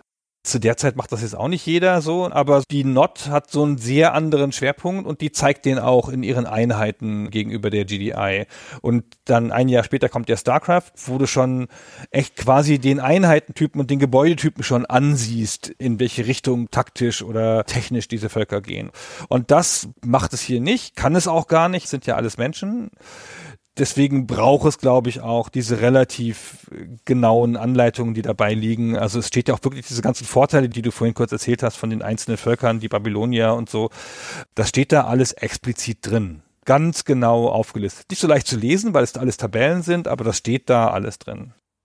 Ja, es ist ein Spiel, bei dem gilt, das musst du dann halt wissen. Also du musst es dann halt lernen. Wie unterscheiden sich die Völker? Das musst du halt einfach lernen. Durch Trial and Error, durch Ausprobieren. Wo ist was im Tech Tree, in welchem Gebäude, das musst du lernen. Auch Regeln wie auf der Karte gibt es Höhenunterschiede, also es gibt so Cliffs. Und wenn du auf einem Cliff stehst und schießt nach unten mit einer Einheit, dann gibt es da eine 25% Chance, dass deine Einheit einen dreifachen Schaden anrichtet. Also ein Critical Hit sozusagen. Das steht im Handbuch, aber das musst du halt auch einfach wissen. Das ist jetzt nicht so, als würde dir da ein großes Pling-Geräusch oder eine Lebenspunkte-Einblendung zeigen, dass du jetzt da mehr Schaden gemacht hättest. Sagt es dir auch nicht im Tutorial, oder? Wenn ich das recht erinnere. Nee, das sagt es dir auch nicht. Das musst du schon das Handbuch lesen. Wir sind da noch in der Zeit, wo man das Handbuch lesen muss. Oder auch das, was wir vorhin beschrieben haben, die Unterschiede in der Effizienz von verschiedenen Nahrungsquellen. Das ist halt einfach Learning by Doing. Das musst du wissen. Das Spiel nimmt dich da nicht an der Hand, obwohl es diese schöne Tutorial-Kampagne hat, aber es hat halt auch relativ viel, was man lernen muss. Und auf der anderen Seite fehlen ihm auch manche Dinge. Es fehlen ihm Komfortfunktionen, gerade aus moderner Perspektive, die man aber auch damals schon hätte haben können, wie zum Beispiel die Tatsache, dass deine Dorfbewohner, die nun super relevant sind für deinen Spielerfolg, dass die halt auch einfach mal tatenlos rumstehen können, wenn ihnen die Arbeit ausgeht, wenn ein Bauernhof erschöpft ist, wenn der Wald abgeholzt ist und dann stehen die halt da rum und das musst du bemerken und das gibt in der Originalversion von Age of Empires noch keine Möglichkeit, die schnell anzuspringen. Das ist eine der ersten Sachen, die sie nachpatchen im Add-on und mit dem Patch. ja, genau. Dann kannst du es mit der Punkttaste durchswitchen, aber anfangs ist das noch nicht da. Oder die Tatsache, dass das keine Bauwarteschlange gibt. Du kannst nicht mehrere Einheiten auf einmal in der Kaserne zum Beispiel in Auftrag geben, sondern immer nur eine nach der anderen. Es gibt bei den produzierenden Gebäuden, Kaserne, Bogenschießanlage und so weiter keinen Sammelpunkt. Also deine Einheiten verteilen sich irgendwo um das Gebäude rum und so. Das ist alles ziemlich oldschool und aus die heutiger Perspektive fühlt sich das also auch veraltet an. Ja, das ist schon aus der damaligen Perspektive veraltet. Command Conquer und Warcraft sind zu dem Zeitpunkt zwei Jahre alt, die hatten das auch nicht. Aber die Spiele, die um diese Zeit rum erscheinen, Dark Rain und so, die haben schon diese Produktionsketten für Einheiten. Und jeder zeitgenössische Test, auch der von GameStar, bemängeln diesen spezifischen Punkt. Ja, ich komme da gleich nochmal drauf zurück, aber vorher würde ich dir noch eine andere Tür aufmachen, ein anderes Sprungbrett hinschrauben und sage, was hältst du denn von der KI des Spiels genau? Ah, warte. Ich sag dazu selber gar nichts. Ich enthalte mich dieses Themas und lasse einfach Jörg Langer sprechen, der sagt, meine Truppen finden häufig selbst einfachste Wege nicht. Sie genau zu positionieren ist eine Fleißaufgabe. Und das ist, finde ich, die größte Gameplay-Schwäche dieses Spiels, dass das Spiel komplexer ist als die anderen großen Echtzeitstrategiespiele und viel mehr Aufmerksamkeit erfordert. Und dass dir diese Zeit im Spiel, die du brauchst, um diese ganzen Produktionssachen und Forschungssachen und so und das Feintunen deiner Arbeiter, die du dafür brauchst, die wird dir nicht gegeben durch eine Automatisierung des Kampfes. Ja. Im Gegenteil, der Kampf funktioniert nicht gut ohne dein Eingreifen. Also es gibt auch keine Formationen und so. Das Spiel würde sich total anbieten für Formationen. Das ist auch ein Feature, das relativ schnell dann dazukommt. Aber das können sie zu dem Zeitpunkt noch nicht. Und das braucht aber Formationen, die sind alle zu dumm, die verlaufen sich ständig. Ich habe zweimal das gleiche gemacht. Einmal in Warcraft 2 und einmal in Age of Empires. Jetzt hier für dieses Gespräch. Ich habe Einheiten angeklickt und ihnen gesagt, geht auf die andere Seite dieses Waldes. Warcraft 2, da laufen die Einheiten bis zum Waldrand, sagen dann, Chef, ist offenkundig ein falscher Befehl. Hier ist ja ein Wald im Weg. Da können wir jetzt leider nicht hin. Wir bleiben jetzt hier stehen. Okay? Das ist doof, klar, aber das geht schon. Dann bleiben die halt da stehen. Ja, Mai. Dann fällt es dir auf, dass sie nicht gegangen sind, dann führst du sie mit ein paar Wegpunkten um den Wald rum. Wegpunkte hat Age of Empires natürlich auch. Mhm. Aber wenn ich die Age of Empires Leute gegen den Wald schicke, wo dahinter das Ziel ist, dann laufen die schon drumrum. Die sind ja nicht doof. Also der eine läuft drumrum. Der geht links rum, der andere geht rechts rum. Und einer geht zurück Zwei bleiben stehen. Und dann geht noch einer rechts rum. Und dann hast du hinterher so eine aufgefieselte Truppe, die halt abgeschlachtet wird, wenn sie ankommt, auf ganz unterschiedlichen Wegen. Das macht es total mühsam, dass das oft passiert, dass dir in deiner Armeebewegung über die Karte, dass die Einheiten dir wegflusen dass die irgendwo hängen bleiben. Und ehrlich gesagt ist das schlimmer von der Auswirkung her für mein Spielgefühl als die Ernter-KI beim zwei Jahre älteren Command Conquer. Hast du die hochgedreht, die Wegfindungs-KI, die Qualität? Auch das ist was, was sie nachgepatcht haben. Im ersten Patch gibt's im Optionsmenü dann einen Regler, da kannst du es höher drehen. Mit der expliziten Warnung, dass du eine schnelle Maschine dafür brauchst. Das ist heutzutage natürlich irrelevant, aber damals war das natürlich auch ein Punkt, dass das Rechenzeit kostet, die schlauer zu machen. Das bringt mich auch gleich zu meinem Punkt, weil ich will das erst nochmal bekräftigen, was du gesagt hast und was du auch von Jörg zitiert hast. Die KI gilt allgemein als schlecht, galt damals als schlecht, gilt heute als schlecht. Also, na, das mit der Wegfindung, die bleiben hängen, die finden den Weg nicht. Der Gegner zum Beispiel, der schickt seine Truppen einzeln in den Kampf, anstatt dass er als Gruppe anrückt. Wenn du einen Turm reparierst oder ein Gebäude, das gerade beschossen wird, dann wird immer ein einzelner Arbeiter hingeschickt vom Computergegner, statt vielleicht ein ganzer Schwarm, die das gleichzeitig reparieren könnten, was aber gar nicht geht, sage ich noch mit dazu. Es geht immer nur einer. Und wenn deine Einheiten angegriffen werden, dann bleibt der Rest der Einheiten drumherum einfach stehen und reagiert nicht drauf äh, und so weiter. Also lauter solche Nickeligkeiten, wo man sich als Spieler denkt, meine Güte, könnt ihr nicht ein bisschen eigenständiger bitte agieren? Warum muss ich denn jeden Scheiß selber machen? Warum muss ich euren Weg micromanagen? Warum muss ich jedem von euch sagen, wie er angreifen soll und so weiter? Und der interessante Punkt ist aber, dass um den Release des Spiels herum schon davor und auch teilweise danach sich die Entwickler durchaus geäußert haben in dieser Diskussion und dass viele von diesen Sachen, die wir Age of Empires als einen Fehler auslegen würden oder eine Schwäche, tatsächlich Designentscheidungen sind, die mit Begründung getroffen wurden und wir nochmal betonen müssen, dass Age of Empires gedacht wurde und designt wurde als ein Multiplayer-Spiel. Und da ist zum Beispiel dieser Punkt, dass die Bauwarteschlange nicht drin ist in Age of Empires. Echt ein riesiger Nachteil das war nicht irgendwie ein Versehen oder etwas, was man halt damals noch nicht wissen konnte, sondern das war eine absichtliche Entscheidung von Rick Goodman, dem Designer, keine Bauwarteschlange einzufügen. Das hat er da in einem zeitgenössischen Interview auch erklärt und hat betont, dass sie eben mit Age of Empires ein Mittelding bauen wollten zwischen einem Kampfspiel und einem Aufbauspiel und sie deswegen explizit nicht wollten, dass sich der Spieler auf den Kampf konzentrieren kann, während seine Wirtschaft im Hintergrund so von alleine läuft. Also dass du sagst, hier zehn neue Bogenschützen in Auftrag geben und während die so langsam rausploppen, führe ich hier die Schlacht. Er wollte dass sich die Spieler ständig entscheiden müssen, micromanage ich jetzt hier meine Schlacht, die gerade tobt und bin da dann effizienter und gewinne die vielleicht, aber um den Preis, dass ich meine Wirtschaft, meine Produktion vernachlässige, oder kümmere ich mich auch mal um die Produktion, um den Preis, dass ich dann das Augenmerk von der Schlacht weglassen. Das hielt er für eine von Sid Meier's interessanten Entscheidungen. Ja, dass man ständig diese Abwägung führen muss und deswegen zwingt der Spieler dazu, dass sie sich zwischen diesen beiden Elementen entscheiden müssen. Und da finden sich viele solche Beispiele wieder. Also normalerweise sind Echtzeitstrategiespiele gerade im Wettbewerb, will man ja eigentlich gar nichts mehr mit der Maus oder dem Interface machen, sondern du willst so viele Tastenkürzel wie möglich. Und ja, in Age of Empires gibt es Tastenkürzel, aber es ist nicht so, als ob du zum Beispiel so eine Produktion komplett mit einen Tastenkürzel machen könntest. Na, mit einer Taste ein Gebäude anspringen, mit der nächsten dann den Bau geben. Das funktioniert so nicht in Age of Empires. Du musst es dann mit der Maus anklicken. Ja, und auch andere Aspekte sind also Designentscheidungen. Zum Beispiel die Tatsache, dass in der Nähe stehende Einheiten nicht reagieren, wenn ihre Kumpels angegriffen werden. Da hat Dave Pottinger, einer der Programmierer, damals im Usenet Usern darauf geantwortet und gesagt, ja, haben wir uns absichtlich dafür entschieden. Wir wollen, dass die Partien gerade im Multiplayer schnell zu Ende gehen, dass die nicht in so einem defensiven Schlagabtausch endlos weiterlaufen. Deswegen haben wir gesagt, wir möchten, dass der Kampf und der Angriff belohnt wird, aktives Truppenmanagement belohnt wird. Das heißt, es kann nicht sein, dass ein Spieler da einfach nur eine große Gruppe hinstellt und die verteidigt sich dann automatisch. Das muss er sich schon drum kümmern. Oder er wurde auch gefragt, vielleicht ist dir es auch aufgefallen beim Spielen, Gunnar, wenn du gegnerische Bogenschützen des Computers angreifst oder auch Schiffe, die weichen zurück, was ja auch völlig logisch ist, die versuchen immer die Distanz zu halten zwischen ihnen selbst und dem Angreifer, weil ihr Vorteil ja in der Reichweite liegt. Und der Computer macht das. Warum zum Teufel, wenn der Computer das kann, machen das denn nicht meine Bogenschützen auch, ja, wenn die angegriffen werden? Ja, weil der Computer die micromanagt. Ja, der Computer micromanagt ist, aber er kann ja meine auch micromanagen. Das könnte er ja auch machen. Die Antwort darauf ist wieder absichtliche Entscheidung. Sie hätten in ihren ganzen Playtests gemerkt, dass Bogenschützen ziemlich mächtig sind. Wenn die jetzt auch noch absichtlich zurückweichen würden, dann wären die eine übermächtige Einheit. Sie möchten gerne, dass die Spieler das selbst managen und deswegen ist diese KI, ne, die eigene Partei nicht drin. Ob das jetzt gute Entscheidungen waren oder nicht, ja, das steht nochmal auf einem anderen Blatt. Aber es ist keine Schludrigkeit. Das ist alles Absicht. Ja, das Problem daran ist, dass er mit seinen philosophischen Betrachtungen dazu, die du eben zitiert hast, ja recht hat.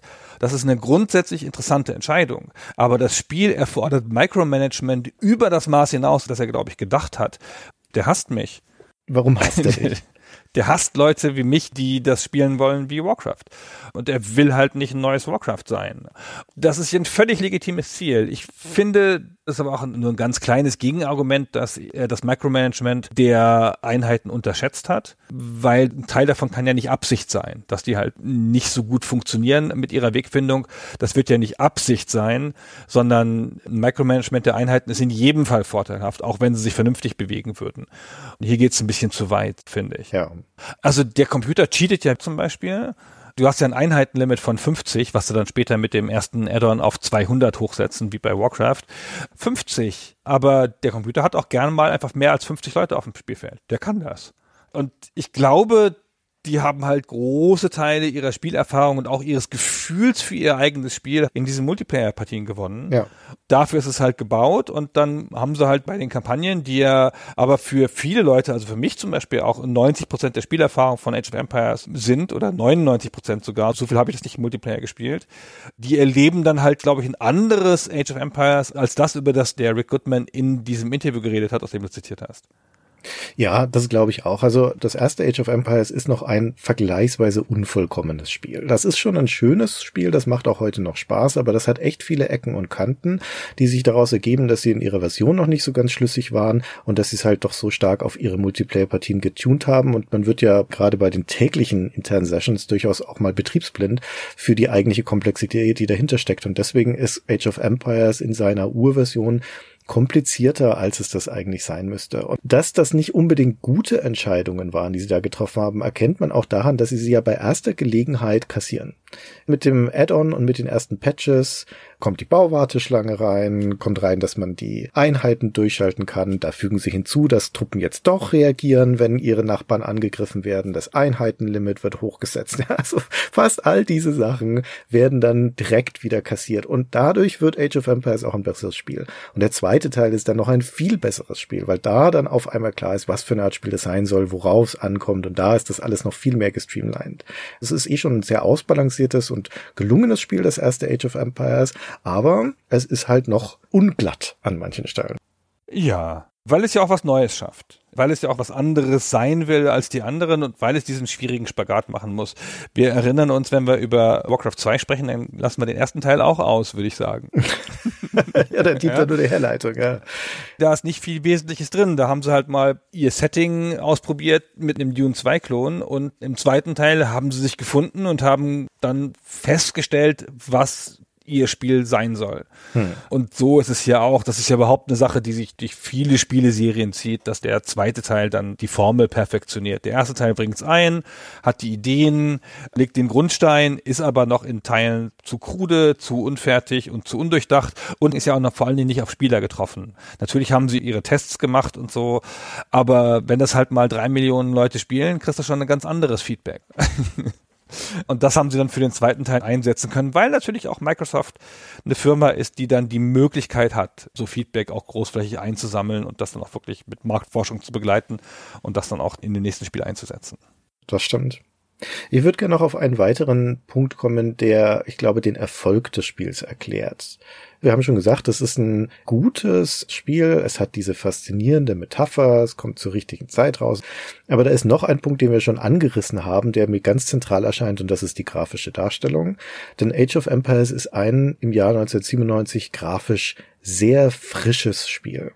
Es hat diese helle freundliche Farbgebung, sonnige Atmosphäre, sehr detaillierte Pixelart. Wir sind ja hier in der Super VGA-Ära. Die Inspirationsspiele in Warcraft, Command Conquer, das sind noch VGA-Spiele. Und hier sind wir schon bei Super VGA. es hat diese erkennbaren Einheiten, die sich aus der Geschichte ableiten. Und es hat vor allen Dingen aber auch eine neue Perspektive und Bildaufteilung. Denn Age of Empires hat ein neues Design-Paradigma für die Darstellung von Echtzeitstrategiespielen. Wenn du dir alle Echtzeitstrategiespiele anguckst, die auf Dune 2 folgen, die haben alle genau die gleiche Perspektive, nämlich eine Vogelperspektive. sehr hoch, ziemlich gerade runter auf die Landschaft und die Gebäude sind leicht nach oben gekippt. Und das Interface ist an der Seite. Das ist links oder rechts. Das macht ein Command Conquer so, das macht ein Warcraft 2 so. Das macht auch noch ein Dark Rain so. Das macht auch noch ein Dark Rain so, das macht auch noch ein Total Annihilation so, genau. Also alle die, die vor oder mit Age of Empires rauskommen, sind alle in dieser Design-Tradition.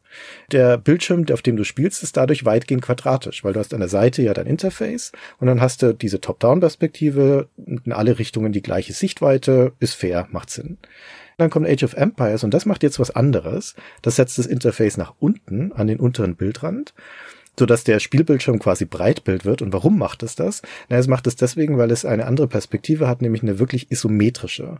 Das heißt, eine, die stark gekippt ist. Der Unterschied ist, wenn du dir ein Gebäude vorstellst, ein quadratisches Gebäude, eine Kaserne zum Beispiel in einem Command Conquer oder Warcraft, da siehst du dessen Vorderseite, die wird dir zugewandt, die ganze Wand.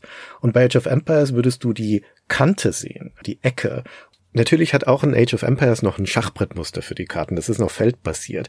Aber wenn man sich so ein typisches Schachbrett vorstellt, dann liegt das bei einem C&C oder einem Warcraft gerade vor einem als Quadrat.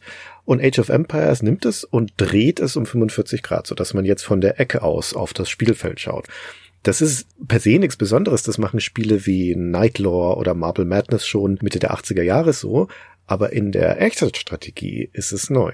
Das Spielfeld ist also gekippt. Die Proportionen sind jetzt nicht verzogen, aber sie sind gestaucht in der Höhe. Und deswegen hat man, obwohl das eigentlich ein Breitbild ist, der Spielbildschirm, hast du sogar in der Höhe mehr Sichtweite als in der Breite. Also du siehst in der Breite 25 Felder und in der Höhe 28 Felder. Und auch wenn du dir die Minimap zum Beispiel anguckst, in Warcraft, in Command Conquer ist die quadratisch, logischerweise, und in Age of Empires ist es eine Raute, weil es diese isometrische Perspektive abbildet. Und dann macht das Age of Empires so und dann kommt 1998 StarCraft und wie sieht die Grafik aus? Sie ist isometrisch, das Interface ist unten. Das nächste Command Conquer, Tiberian Sun 1999 hat diese isometrische Grafik, Kanten vorne. Selbst die 3D-Spiele, wo die Perspektive dann teilweise drehbar ist, wenn man so in die 2000er reingeht, da ist das Interface dann überwiegend unten auf einmal. Nur diese Raute für die Karte, die setzt sich nicht durch für die Minimap, die bleiben dann weiterhin Quadrate. Aber es ändert sich also die Art und Weise, wie insbesondere in 2D-Echtzeitstrategiespielen die Welt dargestellt wird. Das ändert sich durch Age of Empires für eine Weile. Und auch da ist es das erste Spiel dieser Art. Ich finde, es bezahlt das an ein paar Stellen mit einer kleinen Verwirrung. Also ich finde, manchmal laufen die Einheiten so hinter Gebäude und dann sehe ich sie nicht so gut und so. Das wird dann auch schnell besser in anderen Varianten und auch in den Konkurrenzspielen später, die diese Perspektive übernehmen. Aber das ist ja mal eine echte Ansage, ja. Da kommst du mit einer neuen Perspektive und danach müssen es alle genauso machen. Oder wollen es alle genauso machen.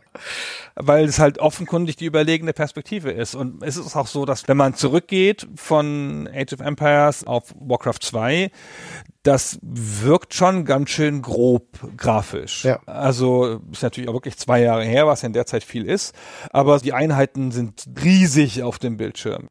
Das ist echt ein ganz anderes Spielgefühl. Warcraft 2 wirkt cartoonig und Age of Empires wirkt auf einmal scharf und realistisch in seinem grafischen Stil. Und was natürlich einem Spiel auch immer besonders zugute zu halten ist, ist, wenn es diesen Willen hat zur Detailverliebtheit und zur Zeigefreudigkeit. Es hat ja allein diese vier verschiedenen Architekturstile für die Gebäude, es hat die verschiedenen Entwicklungsstufen innerhalb dieser Architekturstile, wenn man durch die Zeitalter geht. Es hat wirklich schöne, flüssige Animationen für seine Einheiten bis runter zu den Todesanimationen, die echt schön sind. Die Pferde kippen mit ihrem Reiter zur Seite, die Ballisten und Katapulte zerfallen so in Einzelteile, die Schiffe zerbrechen und diese Leichen und die Trümmer, die verschwinden dann auch nicht einfach, sondern die bleiben noch eine Weile auf dem Schlachtfeld und lösen sich langsam auf. Die Menschen und die Tiere skelettieren dann, die Maschinenteile verfallen so langsam, die Wrackteile treiben ein bisschen auf dem Meer. Du merkst also für eine Zeit noch sind die Hinterlassenschaften der Schlacht da, zumal auch die Karte grundsätzlich ein bisschen belebt ist durch Tierwelt, da fliegen dann Vögel rum und Löwen, Antilopen und sowas streifen durch die Gegend. Also es ist ein wirklich schön anzuschauen, das Spiel. Das ist schon richtig. Total Annihilation kurz vorher macht auch schon so ein paar Sachen dieser Art mit so elaboraten Explosionen. Da kann der Wald brennen und so. Und das hat Polygonpanzer. Das ist schon so ein bisschen ein Spiel, das in die 3D-Richtung geht. Da gibt die GameStar einen GameStar für besonderen Realismus, womit sie auch natürlich stark den grafischen Realismus meint, wohingegen Age of Empires bloß einen GameStar für Spielwitz kriegt. Bloß. Der berühmte Spielwitz, den sowohl lustige Spiele als auch ausgefeilte Spiele kriegen können, der Spielwitz.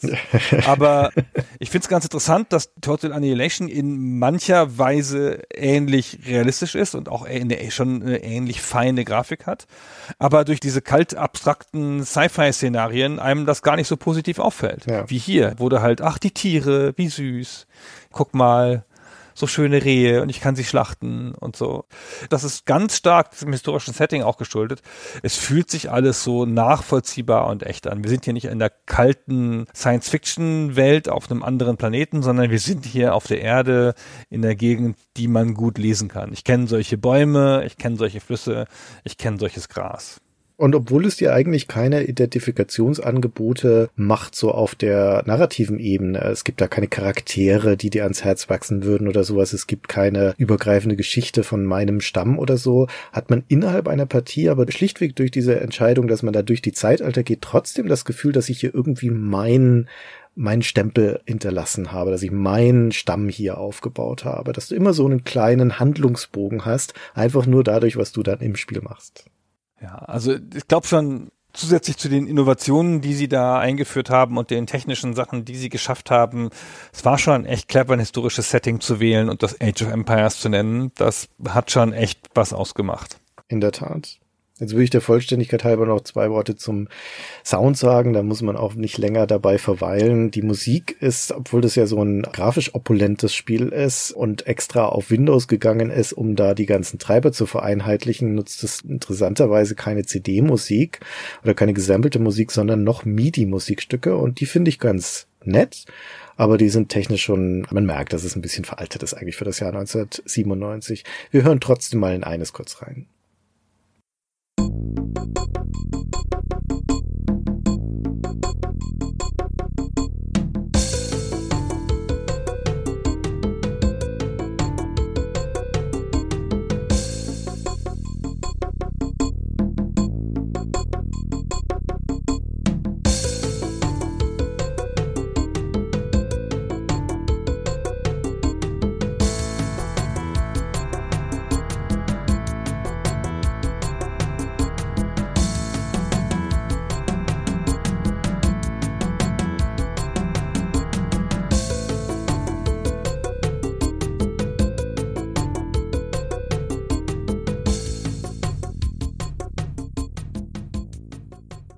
Schon ganz schöne Musik. Ja, das ist ganz schön. Ja, es gibt neun Musikstücke während den Partien und die sind ganz atmosphärisch. Das passt so in die Zeit, die sie da abbilden wollen. Es ist viel Percussion und Klanghölzer und Holzblasinstrumente, Flötenharfen und so weiter. Es klingt so ein bisschen urtümlich. Und dann haben sie aber halt Soundsamples für die Einheiten, wie man das so hat die ja so ein bisschen Soundmarken sind, die sind erstaunlich schwach, finde ich, für die einzelnen Einheiten. Da ist wirklich die eine, die so ikonisch geworden ist, sind die Priester mit ihrem Gesang, den wir vorhin schon hatten. Aber das ist auch die einzige. Gibt keine andere Einheit, die irgendwie eine ikonische Soundmarke hätte. Und die restlichen Sachen benutzt das Spiel so als Feedback-Geräusche. Das ist super wichtig in den Schlachten. Das Spiel sagt dir über Geräusche, was passiert. Diesen Hornstoß zum Beispiel bei dem Angriff. Dann weißt du, okay, jetzt wird irgendwas angegriffen bei mir. Oder insbesondere, wenn irgendetwas fertig ist, wenn ein Dorfbewohner zum Beispiel ausgebildet ist, dann hörst du dieses Geräusch. Und wenn eine Kaserne gerichtet ist, dann hörst du dieses Geräusch. Das ist auch etwas von diesem vorher schon erwähnten, das musst du halt lernen. Ja, du musst tatsächlich auch lernen über das Zuhören, wenn dir das Spiel sagt, wenn etwas wieder deine Aufmerksamkeit braucht. Da gibt's noch kein Ping auf der Karte oder irgendeine Einblendung oder sowas, sondern das wird dir nur über die Töne mitgeteilt. Ja, diesen Hornstoß lernt man ja hassen. Manchmal wache ich nachts schreiend auf und habe ihn im Traum gehört. Aber das funktioniert schon ganz gut, das System.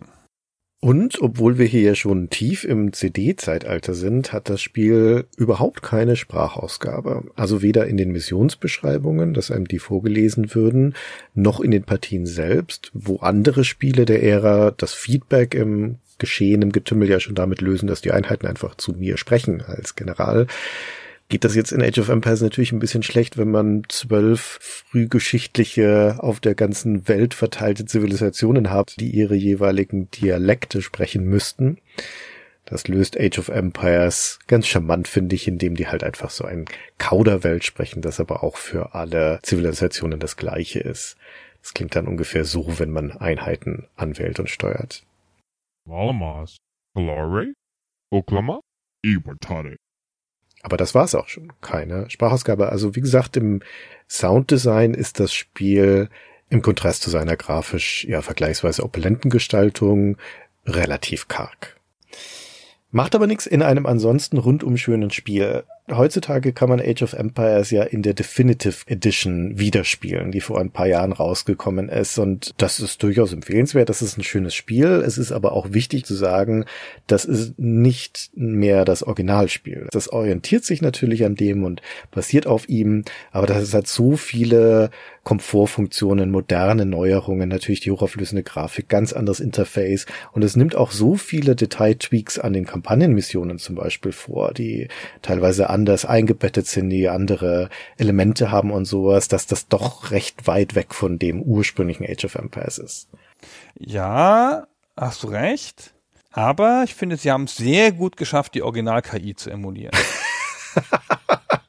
Wenigstens das.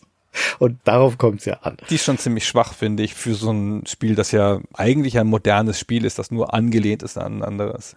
Ja. Naja, das ist aber ein schönes Spiel. Ja, ist ein schönes Spiel. Ich will damit nur sagen, man kriegt ja heutzutage auch nichts anderes als die Definitive Edition und wie gesagt, die kann man auch gut spielen, aber es ist nicht die Originalspielerfahrung. Wenn ihr darauf Wert legt, dann braucht ihr die nicht zu spielen. Ich würde auch sagen, man kann Age of Empires heute durchaus noch gut spielen, aber wir haben es vorhin schon gesagt, es ist eigentlich so ein bisschen die Stufe zu Age of Empires 2, was dann der wahre Klassiker ist. Ja, so ist das, Christian. So ist das. Aber darüber sprechen wir, keine Ahnung, in fünf Jahren. Beschrei's nicht. Es vergeht schneller, als man denkt. Nee, ich freue mich natürlich drauf, wenn wir irgendwann Age of Empires 2 besprechen. Aber das hat noch Zeit. Das war jetzt erstmal unsere Besprechung zu Age of Empires 1. Wenn ihr wollt und Unterstützer seid, dann hören wir uns demnächst nochmal wieder, weil wir werden auch hier noch eine Trivia-Folge haben mit Anekdoten und anderen Dingen, die wir da nachtragen, die hier jetzt nicht so relevant waren oder keinen Platz gefunden haben.